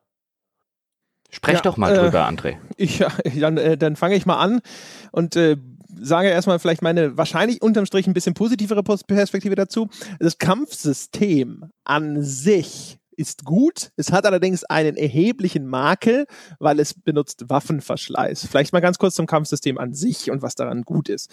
Ähm, erstens ist es natürlich sehr vielseitig. Ich hatte ja schon beschrieben vorhin, auf, dass man sehr häufig viele verschiedene Optionen hat, wie man Gegner ausschaltet, wie man Sachen angeht. Du findest zum Beispiel häufig so Hütten in so einer Totenkopfform und da sind dann halt Moblins oder ähnliche Gegner drin oder Bokoblins. Und ähm, dann kannst du zum Beispiel sehen, oh, da hängt von, an einem Seil eine Lampe von der Decke und dann schießt du mit dem Bogen das Seil durch, die Lampe fällt runter, setzt die ganze Bude in Brand und dann rennen die alle brennend da raus und dann ist, zumindest ist die Energie erstmal deutlich herabgesetzt und dann hast du dann eine bessere Chance, zum Beispiel auch bei größeren Gruppen. Die, die Gegner sind relativ nett gemacht, weil sie unterschiedliche Angriffspatterns haben und unterschiedliche Fähigkeiten voraussetzen. Bei manchen ist es besser, die Distanz zu halten, weil die zum Beispiel Lanzen benutzen und die mit dem Bogen zu bearbeiten. Bei anderen musst du halt schauen, dass, du, oder du musst bei der Lanze auch, ist es zum Beispiel auch gut, wenn du in den extremen Nahkampf gehst, weil dann hast du diese Reichweite umgangen und du musst auf dieser mittleren Distanz aufpassen. Also die Sachen, die an einem Kampfsystem für mich wichtig sind, also zum Beispiel auch die Timings, weißt du, habe ich, nehme ich eine schwere Waffe, nehme ich eine leichte Waffe, die eine höhere Angriffsgeschwindigkeit hat, nachdenken und so weiter. Das ist alles gegeben, das funktioniert sehr gut. Das ist jetzt nicht auf dem gleichen Niveau, aber es ist äh, von der Qualität, wie diese ganzen Timings aufeinander abgestimmt sind und auch wie man den Waffeneinsatz oder überhaupt das taktische Vorgehen bestimmen muss, durchaus ähnlich zu Dark Souls. Es hat aber diesen Waffenverschleiß. Das heißt, deine Waffe geht irgendwann kaputt. Gerne auch mitten im Kampf. Dann kannst du, du hast bis zu, glaube ich, fünf äh, Waffen erstmal standardmäßig, die du ausrüsten kannst über so ein Schnellmenü, so ein Quick-Menü. Das kannst du mit einem Tastendruck aufrufen, dann friert die Zeit ein, dann kannst du die nächste Waffe aufrufen. Das ist allerdings auf der linken Seite für mich immer auf der Switch ein bisschen unintuitiver aufrufbar gewesen. Das habe ich nicht gerne bedient. Es nervt auch einfach dann zwischendrin äh, eine neue Waffe auswählen zu müssen, weil es auch den Kampf unterbricht und dann geht es auf einmal aus dieser Pause wieder weiter und du bist nicht mehr so im Fluss. Und das ist ärgerlich, gerade für ein Kampfsystem, wo halt einfach so dieses, ich bin jetzt schön im Flow und ich habe alles im Griff und ich habe die Distanz und die Timings unter Kontrolle und dann muss ich so eine Pause machen, um die Waffe neu auszurüsten. Das ist ärgerlich und es ist besonders ärgerlich, weil da haben sie für mich ehrlich gesagt tatsächlich einen Game Design Fehler gemacht, weil dieser Waffenverschleiß ist zu extrem. Du hast Waffen, gerade diese Guardian Weapons, die du zum Beispiel in den Schreinen bekommst, die zerbrechen teilweise äh, so kaum nach fünf Schlägen oder sowas. und dann wird's lästig und das hat mich teilweise sehr gestört, dass das ständig irgendwo den Spielfluss dann hemmt. Ich fand es unterm Strich immer noch schön und interessant, diese Kämpfe. Es war nicht so, dass es jetzt für mich da dieses, diesen Teil des Spiels komplett kaputt gemacht hat. Es hat ihn aber eingeschränkt und das unnötig und das in einem Spiel, das so viele kluge Entscheidungen getroffen hat, war sehr ärgerlich. Ich habe ja vorhin bei der Story gesagt, dass das so ein Aspekt ist, der bei mir so eine 90er-Wertung verhindern würde. Noch extremer ist da tatsächlich der Waffenverschleiß. Der Waffenverschleiß ist die Pest. Der Waffenverschleiß, ich hasse den Waffenverschleiß. Und der sorgt nicht dafür, dass er mir das ganze Spiel kaputt macht, aber es ist nah dran. Es ist echt nah dran. Ich habe an so vielen Stellen da gesessen und mir gedacht, och, Scheißspiel weil just in dem Moment, wie es André gerade schildert, mitten im Kampf geht die Waffe kaputt. Und es zieht mich total aus dem Flow raus. Ich muss erstmal wieder in einem Inventar, was sowieso fummelig gelöst ist. Und auch mit den, mit den Steuerkreuzen, André hat es schon gesagt, das ist nicht unbedingt auch auf der Wii U nicht unbedingt intuitiv gelöst. Dann wird auf der Wii U übrigens auch das Wii U Pad nicht vielleicht zur Inventarverwaltung benutzt. Nein, das Wii U Pad wird tatsächlich gar nicht benutzt, es sei denn, du willst das ganze Spiel auf dem Pad spielen. Und es zieht dich so häufig aus dem Spiel raus und in dieses in dieses Metaspiel der Waffenverwaltung hinein, der, das mir keinen Spaß macht und das mir nichts bringt, dass es echt, echt störend ist. Also der Waffenverschleiß, ich finde den so extrem nervig wie in noch, glaube ich, keinem anderen Spiel, das eine Waffenverschleißmechanik hat. Weil sie A, so schnell kaputt gehen, weil es B, sehr fummelig ist im Inventar, dann immer auch wieder zu gucken, welche Waffe, du musst dann tatsächlich, du siehst jetzt nicht unbedingt eine Haltbarkeit tatsächlich, sondern du musst dann den Flufftext lesen, also den Beschreibungstext. Da wird häufig, auch nicht immer erwähnt, ob die Waffe besonders haltbar ist oder besonders schnell kaputtbar zu machen ist. Was bedeutet, dass du ständig mal wieder, ins, wenn du eine neue Waffe findest, erstmal im Inventar gucken musst, was steht denn da in dem Flufftext tatsächlich dabei, will ich die überhaupt erst mitnehmen, was dich immer wieder aus dem Spiel reißt und was aus meiner, also ich verstehe, was sie damit machen wollten. Ich verstehe, dass sie wahrscheinlich an den Punkt gehen wollten, wo sie sagen, okay, du musst strategisch überlegen, welche Waffe benutzt du an welcher Stelle. Aber dadurch, dass es eine Inflation von Waffen gibt, weil natürlich auch jeder Gegner seine Waffe fallen lässt, ist der Effekt, der passiert, nicht, dass ich strategisch tatsächlich plane, sondern dass ich halt einfach nur sehr, sehr häufig im Inventar am Fummeln bin. Das ist der, der Effekt, der aus dieser, aus dieser Designentscheidung und der Designüberlegung heraus entsteht. Und der ist kein wünschenswerter Effekt. Ich glaube nicht, dass das das ist, was sie wollten. Ich glaube nicht, dass da ein Designer gesessen hat und gesagt hat, hm, wie können wir die Spieler dazu bringen, dass sie sehr häufig in unserem fummeligen Inventar rumhantieren müssen. Und äh, das ist halt einfach echt schlechtes Game Design. Also das ist auch schlechtes Game Design auf einer Ebene, die mich persönlich dann einfach so extrem stört, dass sie mir fast das Spiel kaputt macht. Ja, also das finde ich auch eine, eine der wenigen, finde ich, eindeutigen großen Fehlentscheidungen bei dem Spiel, wo ich finde, ich sehe auch, genau wie Jochen, da durchaus so ein paar entlastende Gründe, die wahrscheinlich auch die Maßgabe waren für diese Entscheidung. Auch zum Beispiel, dass sie äh, ihren Loot oder das Angebot an Loot, das sie haben, machen sie wertvoller durch Waffenverschleiß. Also dadurch, dass diese Waffen kaputt gehen können, freut man sich natürlich auch, wenn man halt äh, wieder neue findet oder auch eine neue starke Waffe findet. Man muss auch den Einsatz der starken Waffen, die man findet, besser planen. Also man kriegt nicht einmal ein Schwert, das 60 äh, Schadenswert hat und benutzt es dann einfach immer wieder weiter, sondern es geht halt irgendwann kaputt und dann muss man wieder sich andere Sachen überlegen. Das sehe ich alles ein. Aber äh, wie gesagt, die Frequenz, in der diese Waffen kaputt gehen, macht es lästig. Da führt kein Weg dran vorbei. Und das ist halt meiner Meinung nach wirklich eine ganz ganz eindeutige Fehlentscheidung. Also da fällt es mir, fällt mir nichts ein, wie man das irgendwo sinnvoll interpretieren kann und sagen kann, deswegen macht es ja doch Spaß oder so, weil es halt wirklich den Spielfluss auch immer wieder hemmt, in dieses Menü reinzugehen. Und äh, selbst wenn ich vorher immer eine frische Waffe auswähle, bei einer größeren Gegnergruppe ist teilweise selbst das nicht ausreichend. Und das verstehe ich wirklich nicht. Also da bin ich der Meinung, das gehört so auf die Liste dessen, dass sie schnellstens patchen sollten. Es ist auch so tatsächlich bei größeren Gegnergruppen, also mir ist es dann auch häufiger mal passiert, dann gehen drei Waffen während des Kampfes kaputt. Das kann dir durchaus passieren, je nachdem, was für Waffen du jetzt gerade dabei hattest. Und dann äh, läufst du durch die offene Spielwelt und dann siehst du da drüben eine von diesen, von diesen Totenkopfhöhlen, die André vorher schon erzählt hat. Und da sitzen jetzt halt nicht nur drei Gegner drin, sondern vielleicht zehn Gegner drin. Und es gibt jetzt vielleicht auch keine Feuerfässer oder so, dass du die schon mal dezimieren kannst, sondern du legst dich dann vielleicht zeitgleich mit zehn Leuten an. Und dann hast du vielleicht ein paar Waffen dabei, die ich benutze zum Beispiel ganz gerne Speere, schlicht und ergreifend, weil sie so eine, lang, so eine große Reichweite haben. Die machen halt vergleichsweise weniger Schaden. Und dann stehst du halt da und dann ist dir gerade dein vierter Speer in dem Kampf kaputt gegangen. Und du fummelst halt immer rum und du wirst aus dem Kampfflow rausgerissen. Und das fühlt sich halt nie so an wie ein, oh, ich habe einen strategischen Fehler gemacht, sondern immer wie ein, das Spiel geht mir gerade ganz fürchterlich auf die Nerven. Und äh, das ist, das ist wirklich problematisch. Zumal es ja auch noch dazu kommt, André hat vorher ja schon mal bei den physikalischen Rätseln in den, in den Schreinen und in den Dungeons erklärt. Da gibt es ja diese kinetischen Rätsel, das heißt, da ist irgendwo diese Kugel, wie von André vorher beschrieben, und da musst du dann draufhauen damit die in eine entsprechende Richtung fliegt. Auch das macht Waffen kaputt. Es kann also durchaus sein, mir ist das einmal in einem Schrein passiert, da hatte ich auch vorher gegen eine größere Gegnerhorde gekämpft, die vor dem Schrein rumstand. Äh, dann bin ich in, den, in den Schrein reingegangen. Äh, vorher im Kampf sind mir schon drei Waffen kaputt gegangen und dann war ich mitten in diesem Schrein und dann waren alle meine Waffen kaputt. Und dann kann ich das Rätsel nicht mehr lösen. Dann muss ich erst aus dem Schrein wieder rausgehen, irgendwo mir neue Waffen besorgen und dann wieder zurückkommen. Das macht keinen Spaß. Das ist einfach ja, nur nervig. Und nicht nur in dem Schrein, also auch zum Beispiel, es gibt so Erzvorkommen, die in der Welt rumliegen, die musst du kaputt schlagen und dann kannst du dann da zum Beispiel Bernstein und sowas einsammeln. Nein. Und auch das macht. Die sprengt Nein. man. Ach so, die kann man sprengen mit der Bombe. Ich ja. habe die aber, aber die Bomben sind natürlich dann insofern lästig, weil da musst du ja mal warten, bis das wieder recharged ist. Ne? Das heißt, wenn dann die mehrere ein bisschen weiter auseinander liegen, dann kannst du halt nicht einfach da vorbeigehen und das schön wegfarmen, sondern dann musst du halt zum Beispiel hingehen und äh, ne, warten, bis deine Bombe wieder aufgeladen ist. Und wenn du die noch nicht upgraded hast, dauert es ein bisschen. Also auch das ist dann halt zumindest, macht es das lästiger, fand ich zumindest. Und ich finde halt einfach, das ist so ein Ding, wo ich mir denke, das, wär, ist, das ist auch unnötig da hätte man zumindest vielleicht ein bisschen dann großzügiger sein dürfen. Es gibt zum Beispiel aber auch, es gibt auch Waffen, die dann so als Spezialfähigkeit haben, dass sie nicht so schnell kaputt gehen, aber das ist halt alles zu selten, um wirklich entlastend zu wirken, dass man jetzt sagen könnte, ja, da muss man halt irgendwie dieses oder jenes tun und dann wird das irgendwie entkräftet. Und das ist halt echt blöd.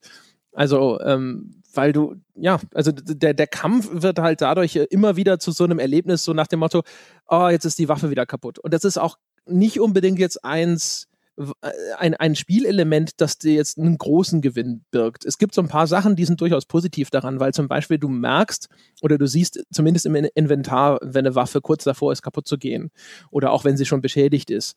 Das weißt du dann häufig auch. Da kriegst du auch so eine, so eine, so eine Anzeige, dass deine Waffe schon schwer beschädigt ist. Das wird dir dann eingeblendet.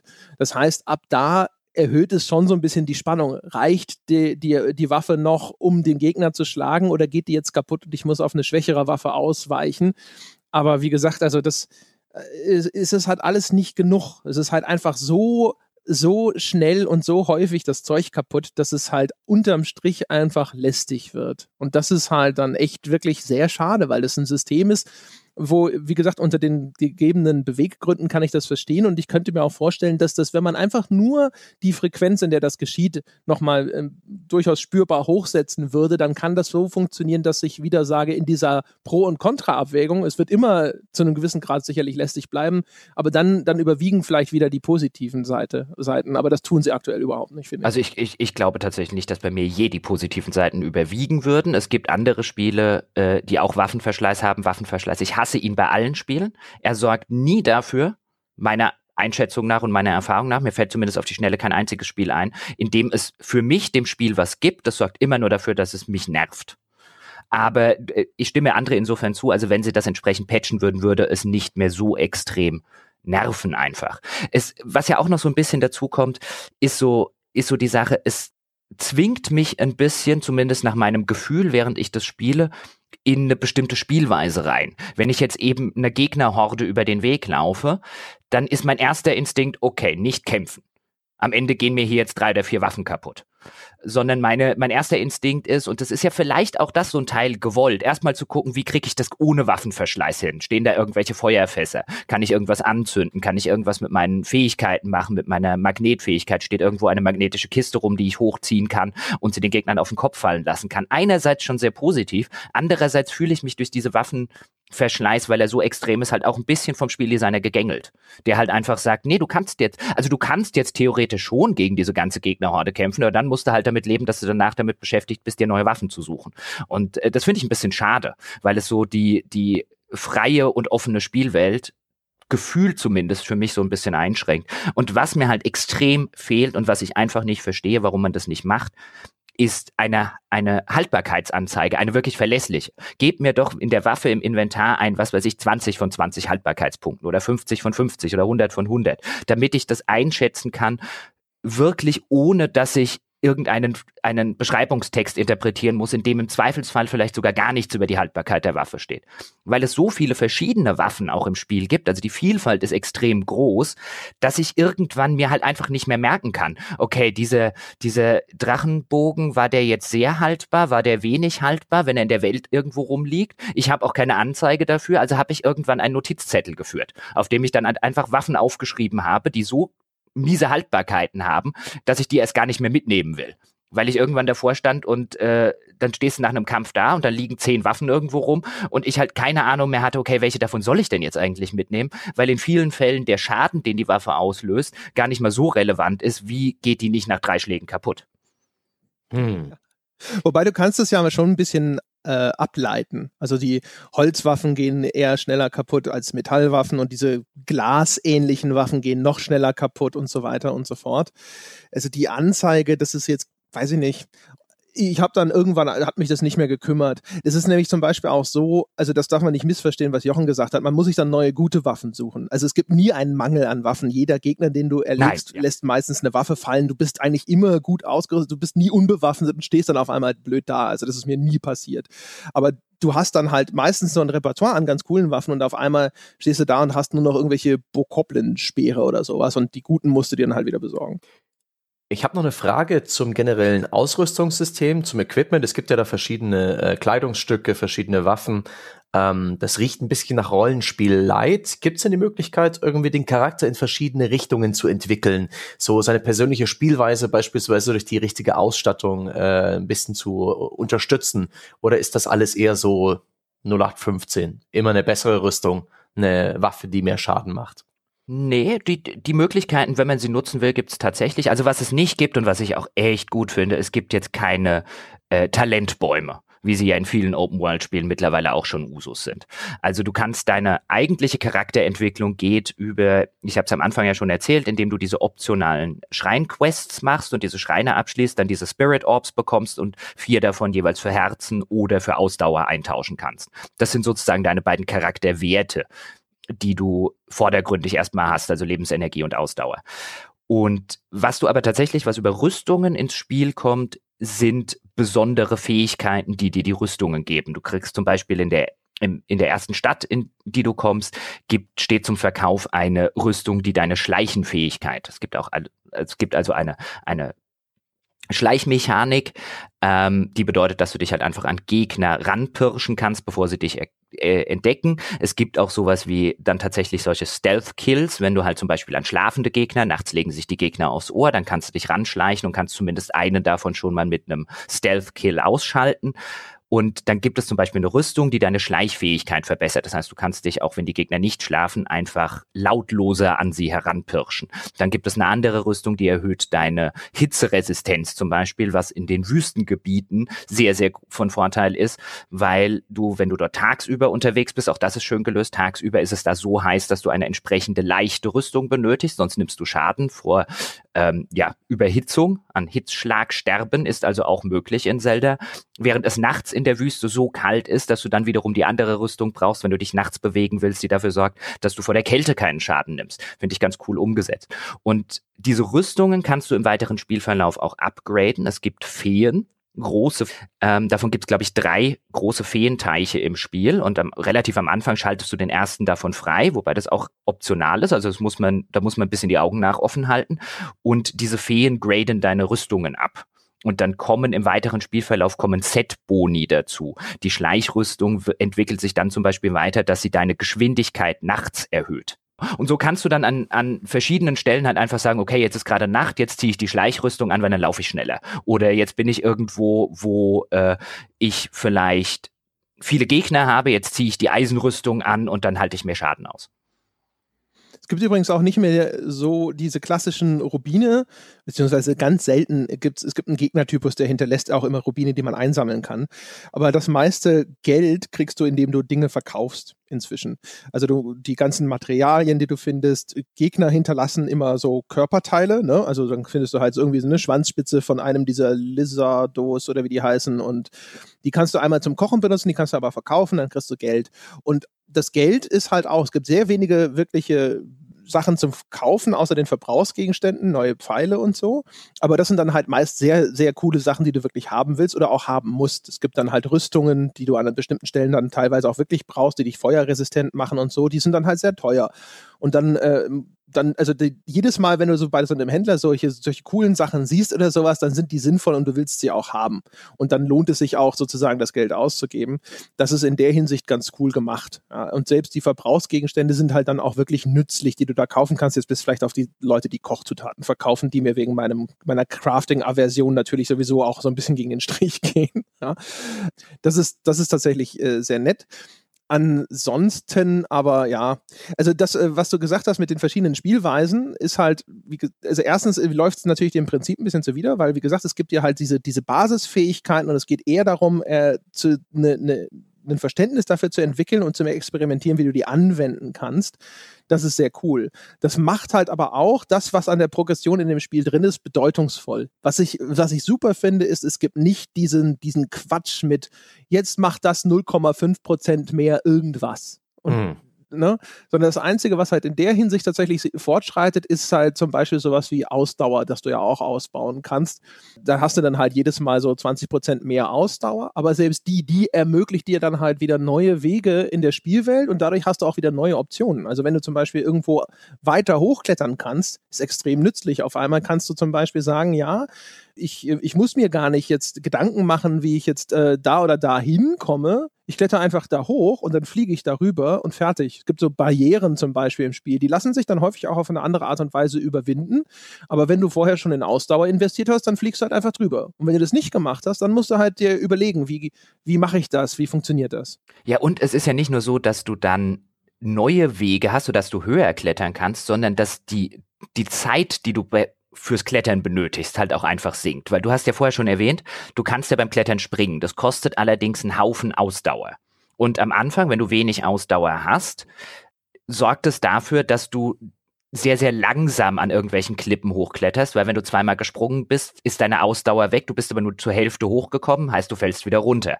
Wenn du später im weiteren Spielverlauf deine Ausdauer erhöht hast, dann kannst du irgendwann Dinge, die vorher vielleicht zwei Minuten gedauert haben oder eine Minute, bis du hochgeklettert bist, die springst du jetzt einfach wie so ein, wie so eine Gazelle oder wie so eine Berggams, springst du dir halt einfach in äh, drei oder vier Sätzen nach oben und hast halt einen Haufen Zeit gespart. Und das fühlt sich cool an. Das ist eine coole Progression. Ja, auch wenn es natürlich eine Progression ist, die so ein bisschen aus dem Beseitigen von Frustration geboren ist, was jetzt vielleicht nicht immer das, das Idealste ist, ist aber natürlich sehr effektiv, das muss man auch dazu sagen. Übrigens auch zum Beispiel, äh, weil wir das äh, schon mal eingesprochen haben, also auch die, die, die Freiheit, die das Spiel dir gibt, ist in der Hinsicht ja auch bemerkenswert. Also die, diese großen äh, Divine Beasts, äh, von denen wir gesprochen haben, ähm, die helfen dir auch insbesondere, weil sie dir sehr, sehr nützliche Fähigkeiten geben, wenn du diese Dungeons abgeschlossen hast.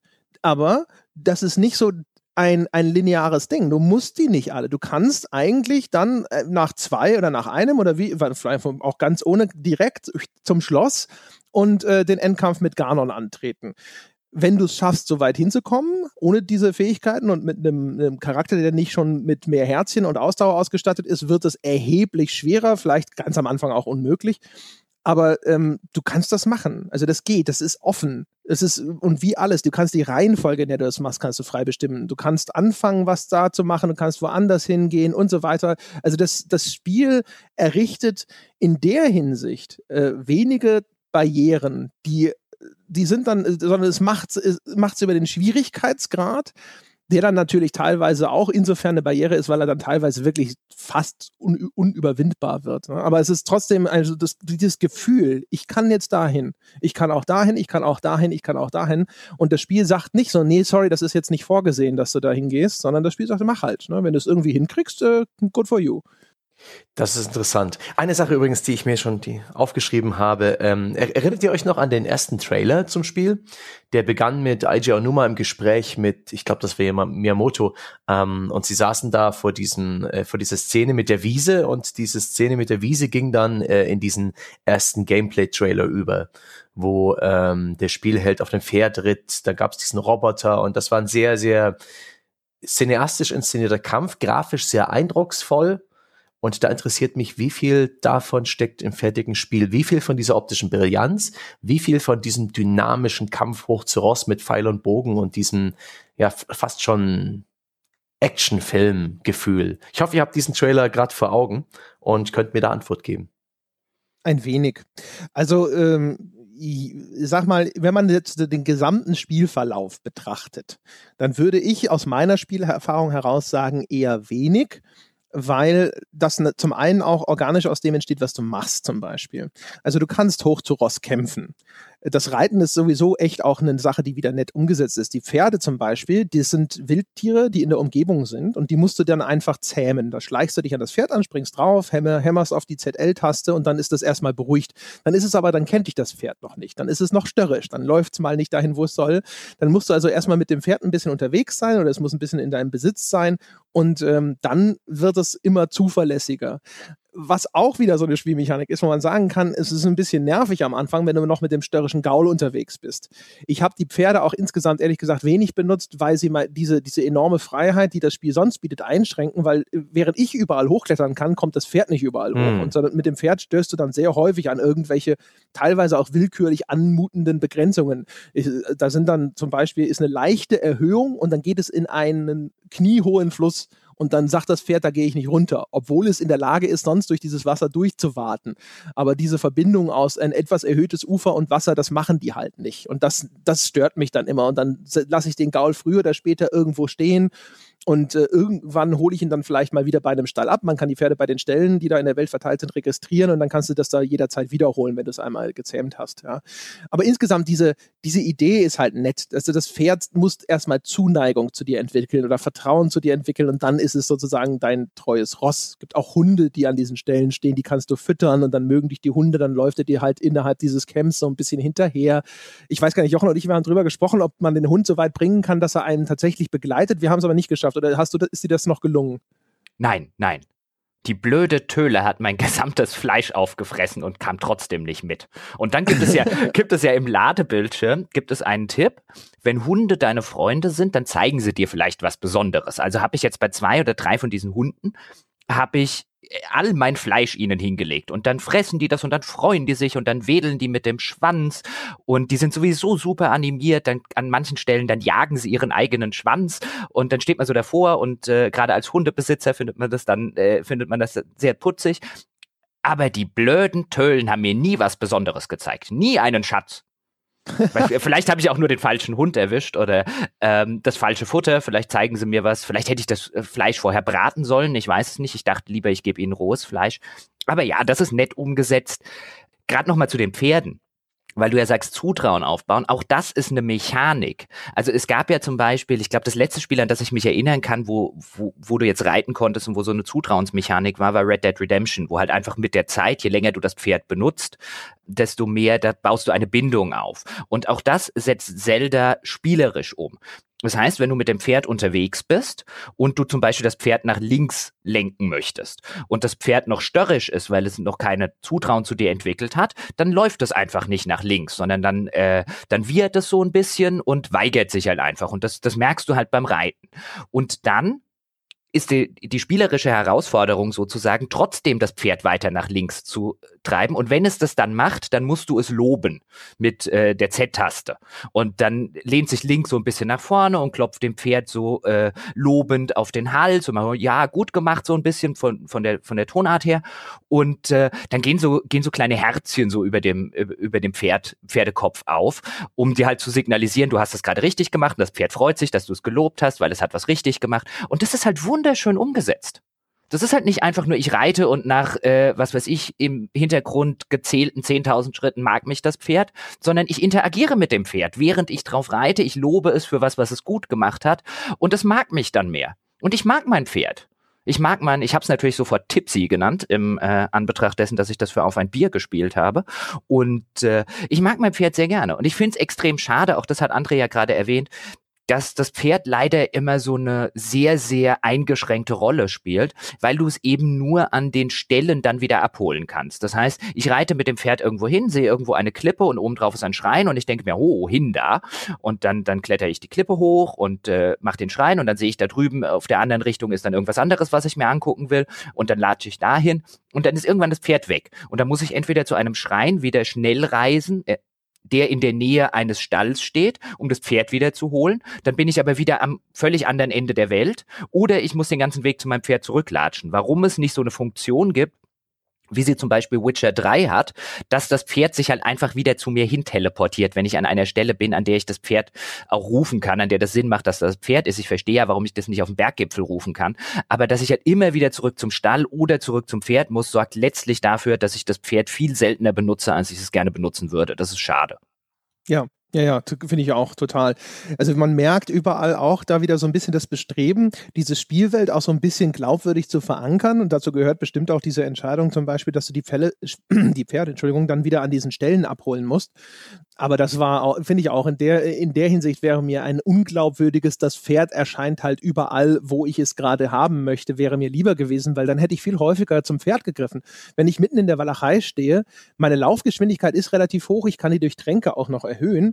Das äh, einfach irgendwo hochklettern und mit dem Drachen irgendwo hinfliegen ist auch eine sehr effektive Fortbewegungsmethode, wenn man hinterher erstmal die Ausdauer für sowas hat.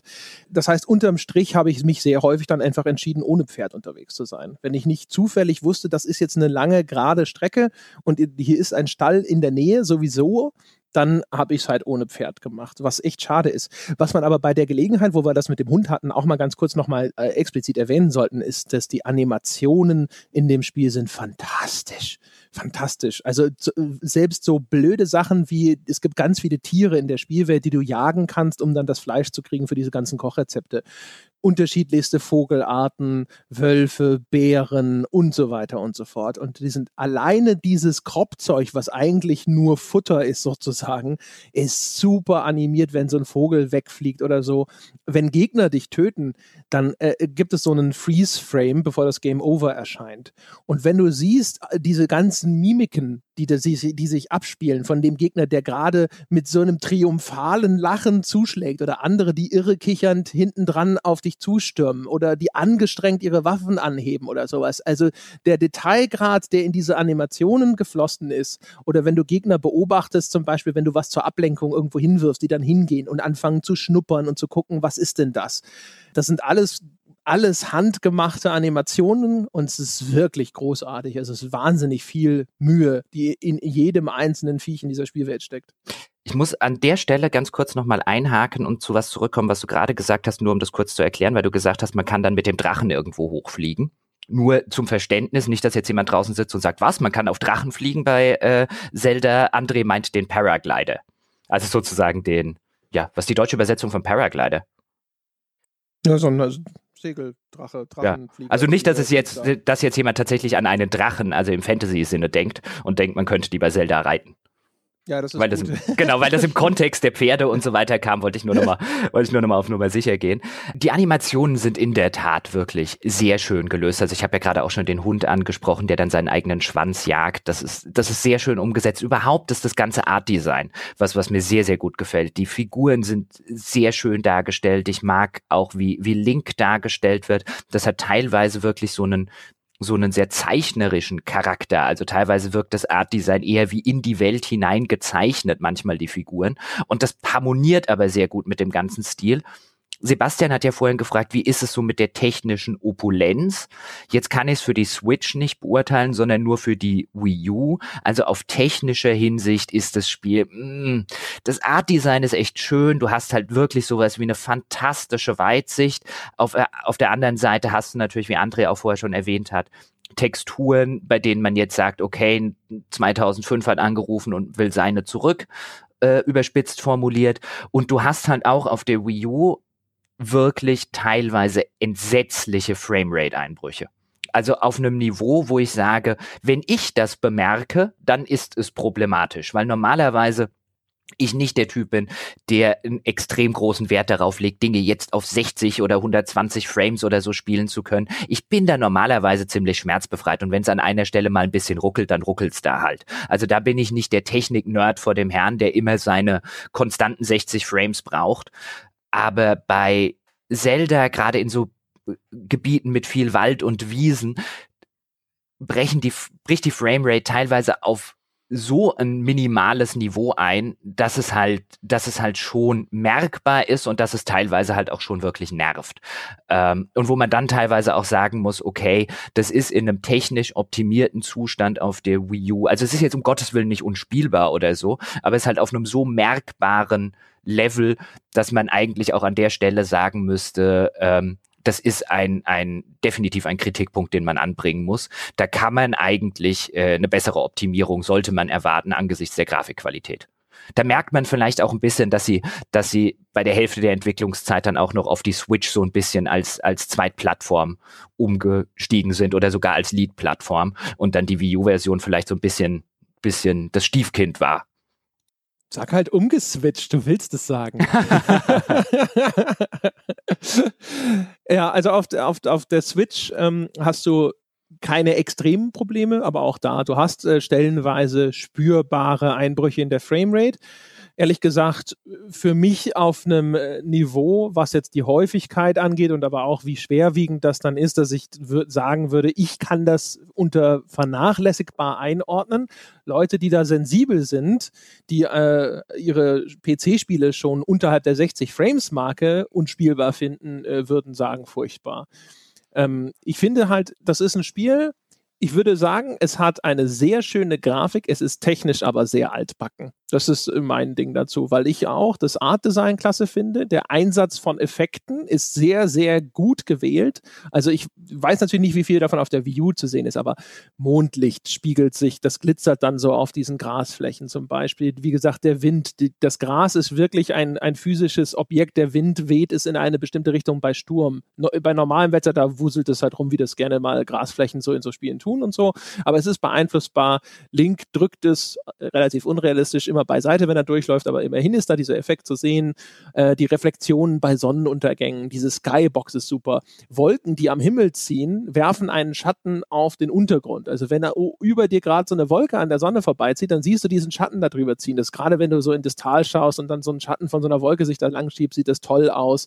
Ähm, äh, die Art und Weise, wie auch das Wetter dann wieder mit den Sichtweiten spielt, ist halt sehr interessant. Ich könnte mir vorstellen, dass das ein Problem ist, weil das Spiel eben mit dieser hohen Sichtweite sehr viel macht. Wir haben es schon beschrieben, auch mit den Türmen, dass man da die Umgebung eben sich eben anschaut, anstatt dass Dinge einfach auf der Karte erscheinen und dass sie deswegen natürlich auf der Wii U nicht sagen konnten, naja, dann drehen wir halt die Sichtweite runter, dann zeichnen wir halt nicht so viel auf einen Streich, weil sie das halt eben spielmechanisch verwurstet haben und dann ist es natürlich echt schwierig, da nicht, äh, das, da kann man halt keinen Gang mehr zurückschalten aber dann äh, haben sie wahrscheinlich das eben das Problem, dass sie manchmal, ja, da kriegen sie es halt dann nicht hin, ohne dass es anfängt zu stottern. Ja? Und auf der Switch übrigens ganz kurz noch dazu, in dem Handheld-Modus ist es natürlich ein bisschen anfälliger, weil es ja da so ein bisschen von der Leistung zurückgeht.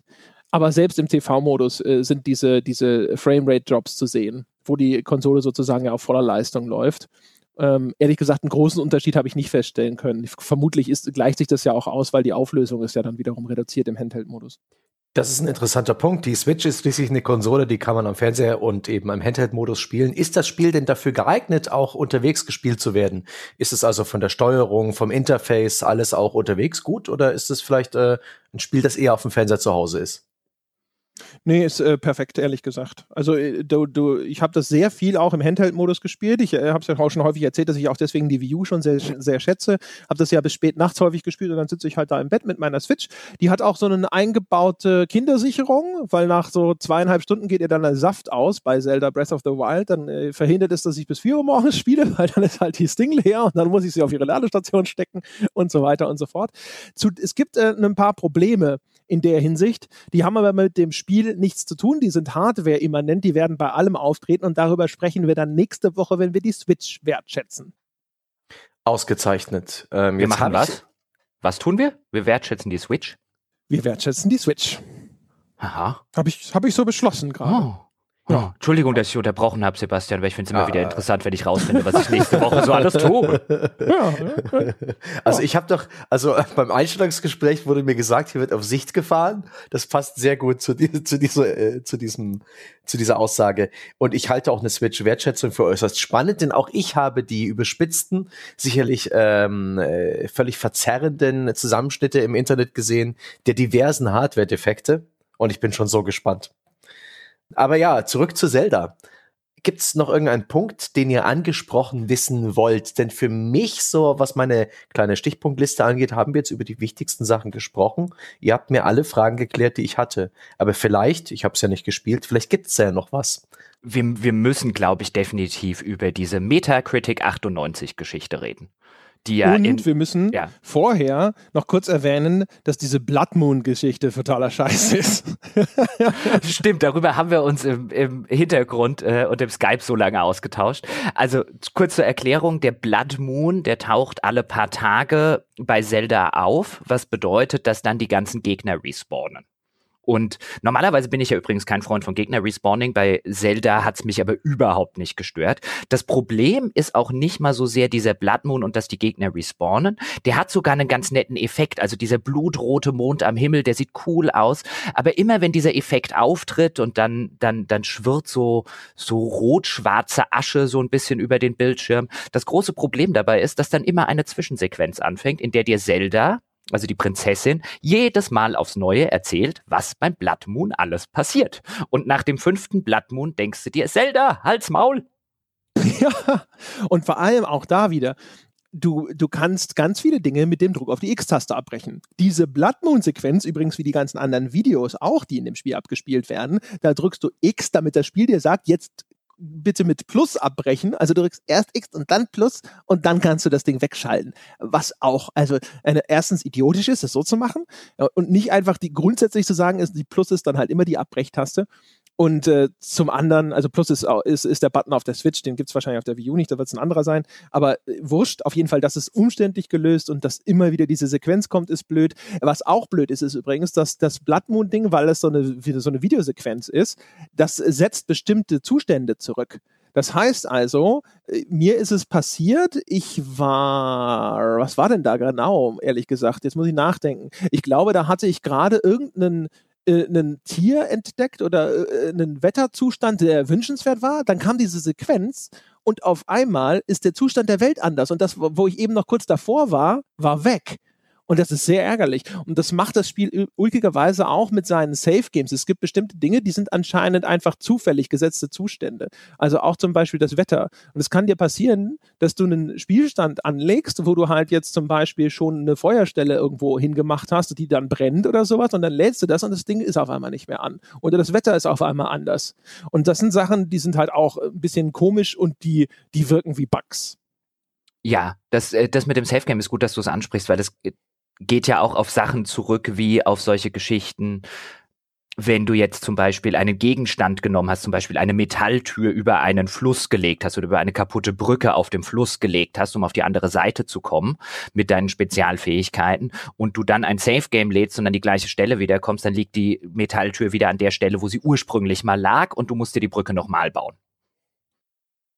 Ja, solche Geschichten, ganz genau solche Geschichten. Und das ist, das ist halt echt ärgerlich. Und dieser, dieser Blood Moon, äh, äh gefühlt, also es gab vielleicht zwei Stellen, wo das wirklich einen Effekt hatte. Einmal hat mich das voll in die Bredouille gebracht, weil da hatte ich gerade einen relativ harten Gegner plattgehauen und äh, hatte dabei auch sehr viele Waffen zerlegt und dann kam dieser blöde Blood Moon und das Viech stand sofort wieder da. Das war so eins, was sehr ärgerlich war. Was man übrigens auch vielleicht noch mal ganz kurz sagen kann, ist, es gibt noch so ein paar andere äh, Stellen in der Spielwelt, wo äh, so interaktive Viecher zu sehen sind. Du kannst in zum Beispiel, da gibt es diese und dann kannst du dich auch an die anschleichen und kannst dann hinter denen es gibt auch in der zum Beispiel, wo dann auf einmal du dich Seien Sie bitte ruhig, Dingen seien Sie bitte ruhig. Gott. Ich würde das, weil, äh, äh, Entschuldigung, ja. einmal ja. im Podcast musste ich ja unterbrechen, aber ich würde das als Spoiler begreifen. Okay, dann, ich fand, äh, ja, fair enough, fair enough. Ich bin schon still. Ja. Kommen wir zu der Metacritic 88, äh, 98, so rum. Weil ich glaube, über die müssen wir reden. Die ist so omnipräsent in der Wahrnehmung des Spiels da draußen, also zumindest in der Internetwahrnehmung des Spiels.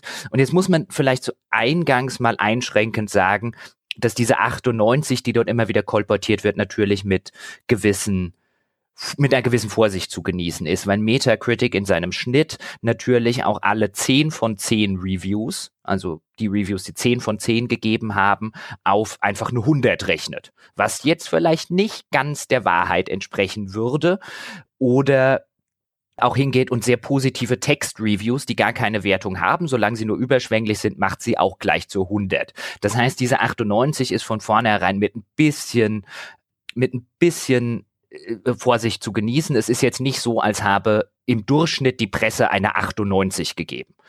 Die Presse hat aber im Durchschnitt, ich glaube bei Metacritic das letzte Mal, als ich geguckt habe, gab es kein einziges Review, was unter einer 90 war. Und das ist schon ein ungewöhnlich, ein sehr ungewöhnlich hoher Wertungsschnitt.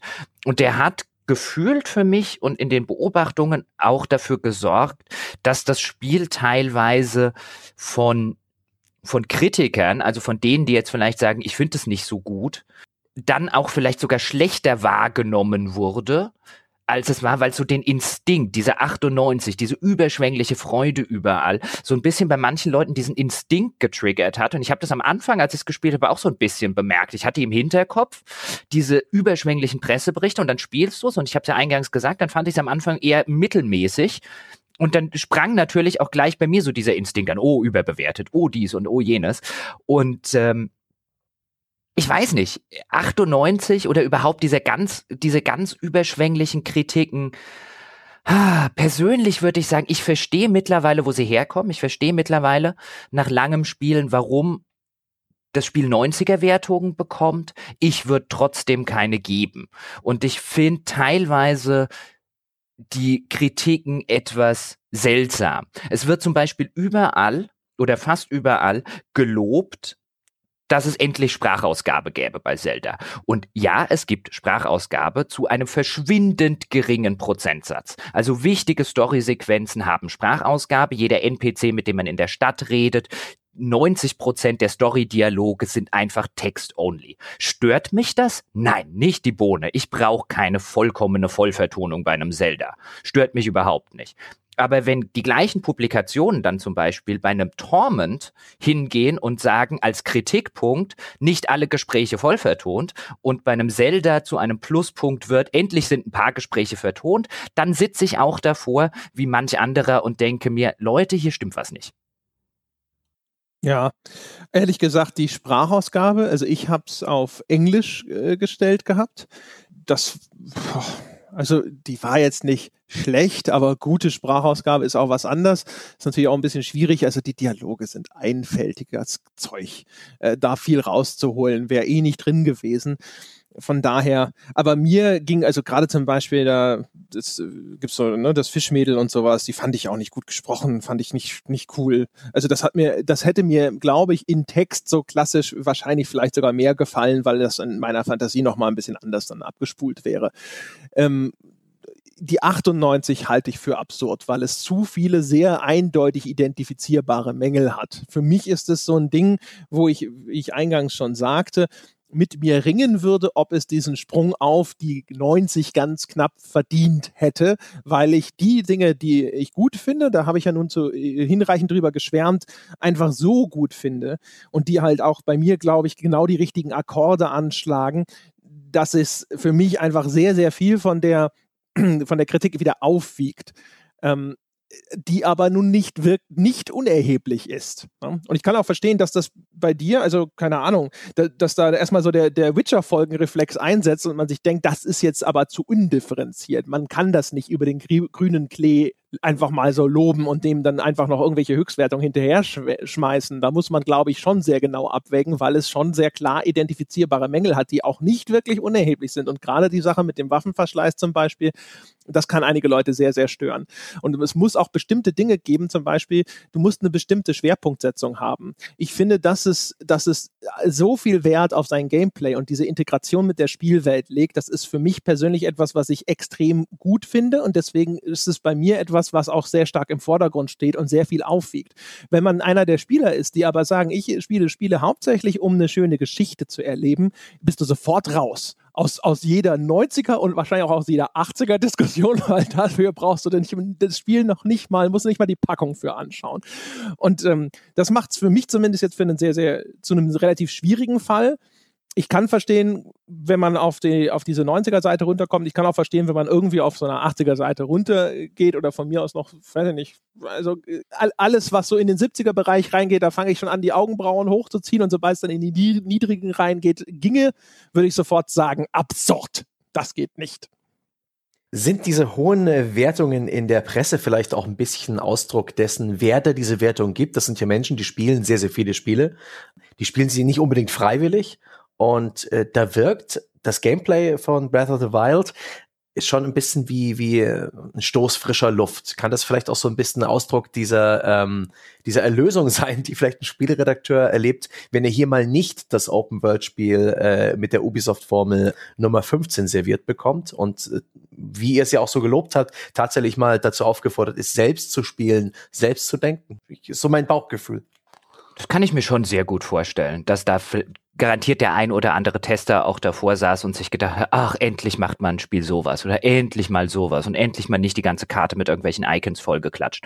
Und dass dort dass dort tatsächlich so ein bisschen der Eindruck entsteht, dass das Spiel vielleicht auch teilweise innovativer wirkt, als es dann letztlich mechanisch tatsächlich ist. Zum Beispiel diese ganzen Möglichkeiten in der Spielwelt, mit der Spielwelt zu interagieren, wenn, um Gegner auszuschalten, zum Beispiel. Da gibt es andere Beispiele. Da gibt es einen Stalker, in dem es schon viel, viel Möglichkeiten gab. Da gibt es zum Beispiel auch einen Far Cry 3, das verdammt viele Möglichkeiten bietet, wie du zum Beispiel so einen gegnerischen Outpost ausräuchern kannst ich will jetzt nicht, man könnte jetzt gegeneinander aufwiegen und man könnte jetzt wirklich jede einzelne Möglichkeit zählen. Ich will damit nur sagen, da wird auch dann teilweise ein bisschen was gelobt, weil es innovativer wirkt, ähm, als was, was jetzt bei einem anderen Spiel, bei einem Ubisoft Open World Spiel vielleicht so ein bisschen durchgewunken werden würde, als Been there, done that. Aber ich kann schon verstehen, woher der Eindruck kommt, wobei ich bei manchen oder bei der Gesamtbetrachtung, ich will jetzt gar nicht an einzelne Reviews, sondern an einzelne Kollegen dran gehen, aber bei der Gesamtbetrachtung der, der, der Testberichte da draußen habe ich schon den Eindruck, dass da ein, ein Zelda-Bonus sehr spürbar ist. Ich glaube, wenn das anders hieße und von einem anderen Entwickler kommen würde, hätten wir nicht diesen Metacritic-Schnitt. Ich glaube, dann würden wir teilweise Reviews auch in dem 80er-Bereich lesen, vielleicht sogar im hohen 70er-Bereich, die sagen würden, hier spielerisch echt nette Ideen, viele Sachen originell umgesetzt, endlich mal was anderes. Aber Leute, ohne eine bessere Story und ohne mit so einer Mechanik wie dem Kochen zum Beispiel und mit solchen Problemen wie dem Waffenverschleiß ist hier keine 90 drin. Da bin ich mir sogar sehr sicher. Da würde ich beinahe die Hand ins Feuer legen, dass dieser Metacritic-Schnitt nicht existieren würde, wenn da nicht Zelda draufsteht. Also das glaube ich auch. Ich glaube gerade bei der Story. Das ist, da ist sehr stark dieser Effekt, was du vorhin schon gesagt hast. Ja, die Story bei Zelda war ja noch nie gut. Äh, äh, also brauchen wir sie nicht sozusagen als äh, Negativpunkt auszulegen, weil ja jeder schon weiß, dass die schlecht ist oder zumindest nicht besonders herausragend ist. Man muss eine Sache muss ich da mal einschränken noch zu sagen. Ähm, die Zelda-Geschichte ist ja im Grunde genommen so eine immer wiederkehrende Heldensage und in, in dieser Art, also als ein so einen mythologischer Archetyp funktioniert sie, finde ich, in all ihren Inkarnationen in dieser Simplizität meistens ganz gut. Jetzt ist sie hier aber tatsächlich sogar ein bisschen ausgebaut durch so diese kleinen Geschichten, die verbunden sind mit bestimmten Schlüsselfiguren. Und genau da wird sie dann auch extrem mühsam, weil nämlich ihre Erzählung, ihre Dialoge, ihre Dramaturgie und all das, das wirkt nicht. Die funktioniert eigentlich besser, wenn sie reduziert bliebe, wenn sie sich mehr in den Hintergrund stellen würde und eben sich einfach nur weiter darauf beschränkt, einfach so diesen mythologischen chronologischen Rahmen vorzugeben. Das Einzige, was ich nett fand, ist so diese Idee, dass ja 100 Jahre vergangen sind, seitdem Link das letzte Mal äh, gegen Ganon gekämpft hat. Also jetzt auch innerhalb nur diese, der, der, der Spielerzählung. Das ist keine Rückbezugnahme auf einen früheren Teil, sondern das ist innerhalb dieser Erzählung 100 Jahre früher. Und da gibt es halt verschiedene Sachen, wo du dann immer wieder, du hast auch Erinnerungen an deine Vergangenheit und sowas. Das ist alles schon irgendwie ganz nett gemacht, wenn dann halt die Leute die alten Sagen erzählen von dir früher in deiner ersten Inkarnation sozusagen. Aber der meiste Kram ist halt, im Englischen würde man sagen, drivel. Ist halt belanglos, es ist banal und das wird entschuldigt, glaube ich, sehr stark durch diesen, diesen Zelda-Effekt. Äh, ja, aber so insgesamt muss ich sagen, ja, die äh, Elemente sind alle für sich genommen nicht neu, aber in dieser Komposition, in dieser Vielfalt, ehrlich gesagt, also müsste, ich habe auch drüber nachgedacht, ich bin der Meinung, es ist rein von dem, was ich tun kann, was sie anbietet und auch wie entdeckenswert sie ist, es ist die beste Open World, die ich je gesehen habe. Punkt. Ein, ein starkes Statement. Jochen? Hm, also ich, ich kann voll und ganz akzeptieren, dass man diese Aussage trifft, jetzt nach genug Spielzeit. Am Anfang hätte ich, wie gesagt, noch davor gestanden und hätte gedacht, wie kommt man da zur Hölle auf eine 90? Mittlerweile kann ich das durchaus verstehen, dass André zumindest sagt, es kratzt für ihn an der 90. Und ich kann auch die Punkte dafür durchaus nachvollziehen. Für mich persönlich wiegen die Nachteile, auch weil ich eher der Story-Spieler bin ähm, und weil ich eher der Spieler bin, der schnell mal von einer nervigen Mechanik auch sehr genervt wird, weil ich da auch nicht unbedingt der geduldigste Spieler bin. Also wirken solche Sachen wie das Kochen, wie der extreme Waffenverschleiß, wie eben das Fehlen einer interessanten Geschichte oder überhaupt nur einer interessanten Inszenierung. Also wenn ich wie vorher schon geschildert, an den Punkt komme, dass ich Zwischensequenzen wegklicke, ist das in der Regel ein untrügerisches Zeichen dafür, dass ich wirklich überhaupt nichts mit der ganzen Inszenierung und der Erzählung anfangen kann. Für mich wirkt, wiegt das halt zu schwer, um da eine 90 hinzuschreiben. Viel zu schwer. Und ich finde es ein bisschen schade, dass, dass die Perspektive auch wieder nicht stattfindet. Ähm, weil ich das eine legitime, natürlich finde ich es eine legitime Perspektive, weil es meine ist, aber ich glaube, dass das eine Perspektive ist, die man durchaus sehen kann. Ich würde jetzt auch keine 70 darunter schreiben. Also das wäre nach allem, was ich jetzt gespielt habe, würde das dem Spiel tatsächlich nicht gerecht werden. Ich tue mich ein bisschen schwer damit, tatsächlich eine auf eine grüne Wiese-Wertung insofern abzugeben, weil ich ja neulich das Horizon Zero Dawn gewertschätzt habe und ich bin letztlich bei einer klassischen, äh, bei einer glatten Acht gelandet. Und wenn ich das jetzt vergleiche mit einem mit einem Zelda, dann macht Zelda auf der einen Seite so viele Sachen fantastisch besser als Horizon, das ja sehr nach Ubisoft-Formel funktioniert.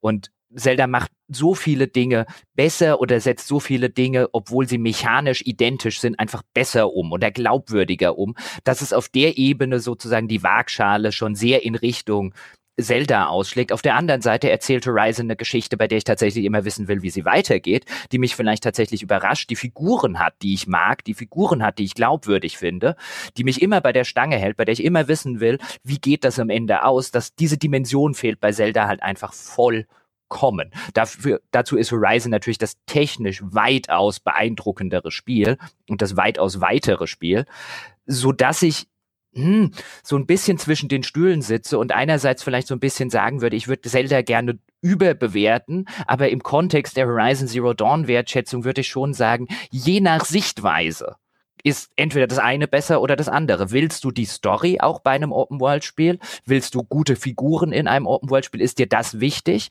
Dann ist Horizon Zero Dawn das bessere Spiel. Ist dir Mechanik wichtiger? Ist dir ein bisschen Originalität wichtiger? Ist dir einfach das Erkunden einer Spielwelt wichtiger, in der du nicht bei der Hand genommen wirst, in der es dann halt auch keine besonders gute Erzählung gibt? Dann ist Zelda das bessere Spiel. Ich würde da jetzt auch, also es steht definitiv eine Acht davor. Das ist fraglos. Wie hoch diese Acht ist, zwei Herzen schlagen ach in meiner Brust. Ja, ja, wie gesagt, also wir, wir sitzen an unterschiedlichen Punkten an der Skala, aber es ist trotzdem echt ein bisschen schwierig, äh, sich da festzulegen. Also außer jetzt natürlich aus meiner total subjektiven reinen andere Perspektive. Ähm, also für, mal ganz kurz, also aus der Perspektive, also für mich persönlich nur mein ganz eigenes Spielerleben war es eine 90 weil ich das äh, schon lange nicht mehr hatte, dass ich so häufig da gesessen bin und dachte so, Mensch, wie schön ist das, dass das so funktioniert und wie clever haben sie das gemacht.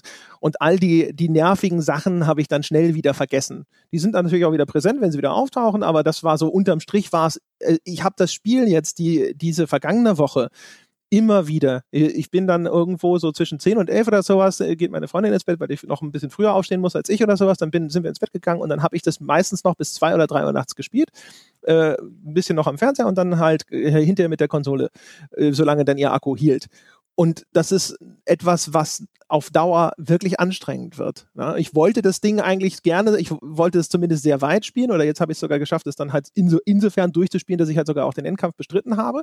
Und ähm, Übrigens dann ganz kurz nur mal so als kleine Anmerkung. Merkwürdig, ich habe online gelesen, dass man nach dem Endkampf, dass jemand zurück in der Spielwelt sei mit einem Sternchen an seinem Spielstand und dass das so eine vielleicht so eine Art New Game Plus gäbe. Und ich bin wieder im Hauptmenü gelandet, nachdem das vorbei war. Ich weiß gar nicht, ob es jetzt sowas wie ein New Game Plus gibt. Das ist, hat mich etwas irritiert. Keine Ahnung. Es kommt auch ein DLC. Es gibt ja erstmals einen Season Pass, wo sie dann in dem ersten DLC übrigens den schweren Schwierigkeitsgrad nachliefern, was ich ein bisschen lächerlich finde. Dieser Season Pass kostet 20 Euro. Da ist dann im Dezember aber auch noch ein Story-Inhalt mit dabei. Und diese für einen Season Pass und jetzt, wenn dieser Story-Inhalt einen, sage ich mal, einen angemessenen Umfang hat, kann der trotzdem sein Geld wert sein. Aber ich sage LOL zu, wir liefern einen schweren Schwierigkeitsgrad im August für 20 Euro nach. Vor also allen Dingen, wenn das EA oder Ubisoft machen würde, will ich die ganzen Kommentare nicht lesen ja, ja. die da also, entstehen würden. Also da, auch da darf Nintendo wieder was, was andere Leute nicht dürfen. Sich immer so ein bisschen, ah, ja, ja, genau. Das da wird also schon mit zweierlei Maß gemessen. Also wie gesagt, es kann gut sein, dass das Gesamtpaket mit dem, was dann im Dezember kommt, dass das sein Geld wert ist und so. Aber das ist wirklich was, wo ich mir denke, also komm, einen höheren Schwierigkeitsgrad, das war nicht mehr drin. Das finde ich ein bisschen enttäuschend, ehrlich gesagt. Und wenn ihr den schon nachliefern müsst, dann sollte der ehrlich gesagt kostenlos sein. Äh, aber das nur noch mal als Anmerkung äh, an der Stelle.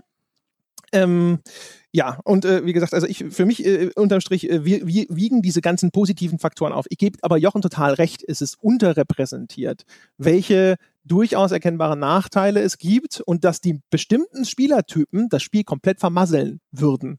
Und das wäre schön, wenn sowas in dieser Wertungsvielfalt sich ausdrücken würde, indem es eben Wertungen auch deutlich unterhalb der 90 gäbe und die sollte es geben, weil es, es kann, man kann durchaus auch sehr mit sehr berechtigten Argumenten zu so einem Werturteil kommen, finde ich. Und ähm, das ist dann halt echt so ein bisschen irreführend, wenn es so universell über den grünen Klee, ich weiß nicht, ich habe diese Reviews ehrlich gesagt teilweise nur mal überflogen und hatte auch den Eindruck, dass das überhaupt nicht zum Ausdruck kommt. Ich habe sogar Reviews gesehen, die die Story gelobt haben, was mir nicht in den Kopf will. Nein, mir auch nicht also ich habe ja vorher schon den einen, den einen Teil gesagt, was mir halt nicht in den Kopf will, ist halt zu loben, dass ähm, in einem modernen Open-World-Spiel im Jahr 2017 ein paar winzige Story-Happen im Vergleich zu dem kompletten Text des Spiels voll vertont sind. Das will mir nicht in den Kopf. Also ich meine, wenn, wenn, wenn das heute ein Lobpunkt ist, ähm, und dann, wie, wie vorher schon geschildert, bei Torment zum Beispiel gesagt wird, hier Kritikpunkt, nicht alle Gespräche vertont, dann, dann denke ich mir, Leute, nee. Also das ist dann so sehr aus Fanperspektive, was da spricht dann so sehr der Zelda-Fan. Endlich höre ich überhaupt mal Sprachausgabe, dass ich mir, ja. ja. Ich finde das halt, diese zweierlei Maß, wie du schon gesagt hast, da ist vielleicht auch schlicht und ergreifend, äh, äh, meldet sich da einfach mein Gerechtigkeitssinn und sagt, das ist unfair. Das ist unfair. Ja, also das ist wirklich, da ist auch wirklich nicht, finde ich, das ist dann im Zweifelsfall auch nicht wirklich sauber gemacht. Was ich übrigens auch noch mal ganz kurz anführen möchte, ist, was ja auch äh, ähm, für manche die Faszination von so Open-World-Spielen darstellt, ist ja zum Beispiel diese Belebtheit und das Beobachten. Wir haben neulich mal eine Diskussion im Forum gehabt, wo jemand auch davon erzählt hat, dass er Watch Dogs 2 deswegen sehr zu schätzen wusste, weil er sehr gerne zuschaut, was in dieser Spielwelt passiert. Das, das ist zum Beispiel auch was. Das ist nicht unbedingt was, was Zelda anbietet. Es ist ja eine postapokalyptische Welt, wie man so will, nach diesem ersten fehlgeschlagenen Kampf gegen Ganon.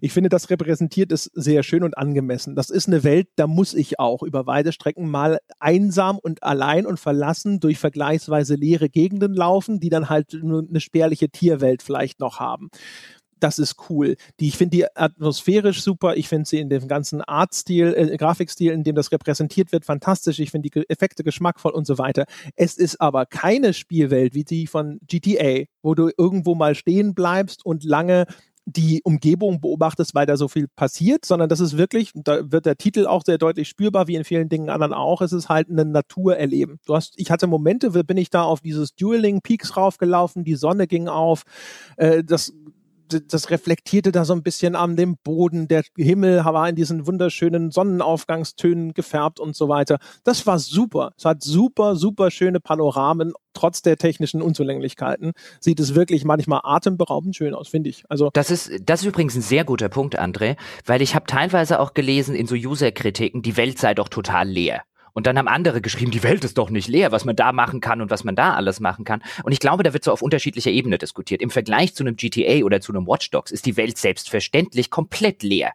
Wenn du unter Welt voll meinst, da passieren auch unabhängig von mir Dinge. Da fahren Autos rum, da laufen Fußgänger rum, da kommt es vielleicht zu einem Banküberfall ähm, oder jemand wird ausgeraubt oder sonstige Geschichten. Das hast du halt alles nicht. Du hast nee. halt andere Dinge, die halt in der Spielwelt drin sind. Und mir persönlich geht's jetzt auch so, ich bin in Spielen kein, ich genieße, wie das aussieht. Also ich bin kein, ich laufe jetzt einfach zehn Minuten auf einen Berg hoch, um mir einen schönen Sonnenuntergang anzugucken. Wenn ich das haben will, gehe ich mit dem Hund raus. Das brauche ich in dem Spiel nicht. Es ist du wirklich so. Ich, ich, bin, nein, aber ich bin da, ich, äh, dann gehe ich wandern. Das mache ich ja tatsächlich ab und zu ganz gerne.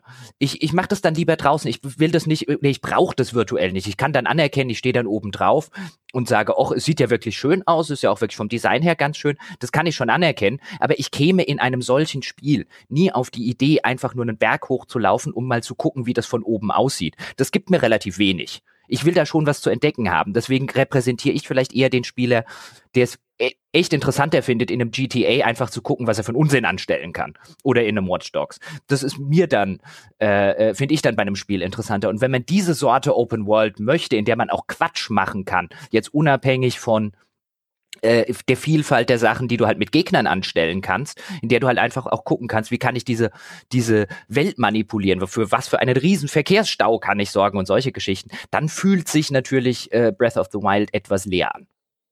Ja, auch GTA 5 zum Beispiel. Das ist äh, wahrscheinlich so eines der Spiele, das könnte, kann man durchaus diskutieren, inwiefern es äh, Zelda übertrifft in diesen, dieser, dieser der Greifbarkeit der, oder diesen Möglichkeiten, die die Spielwelt anbietet. Das ist halt immer sehr unterschiedlich. Ich finde, Zelda schafft es super, für mich diese Spielwelt physisch greifbar und erfahrbar zu machen und ich halte es dafür das überlegene Spiel, ne, mit dem Klettern und auch wie die ganze Physis dieser Welt simuliert wird mit Wind und so. Wir haben das alles schon diskutiert. Aber umgekehrt zum Beispiel, was GTA anbietet in der Vielzahl an Vehikeln, ne, Boote, Flugzeuge, Autos und alles unterschiedlich auch zu steuern.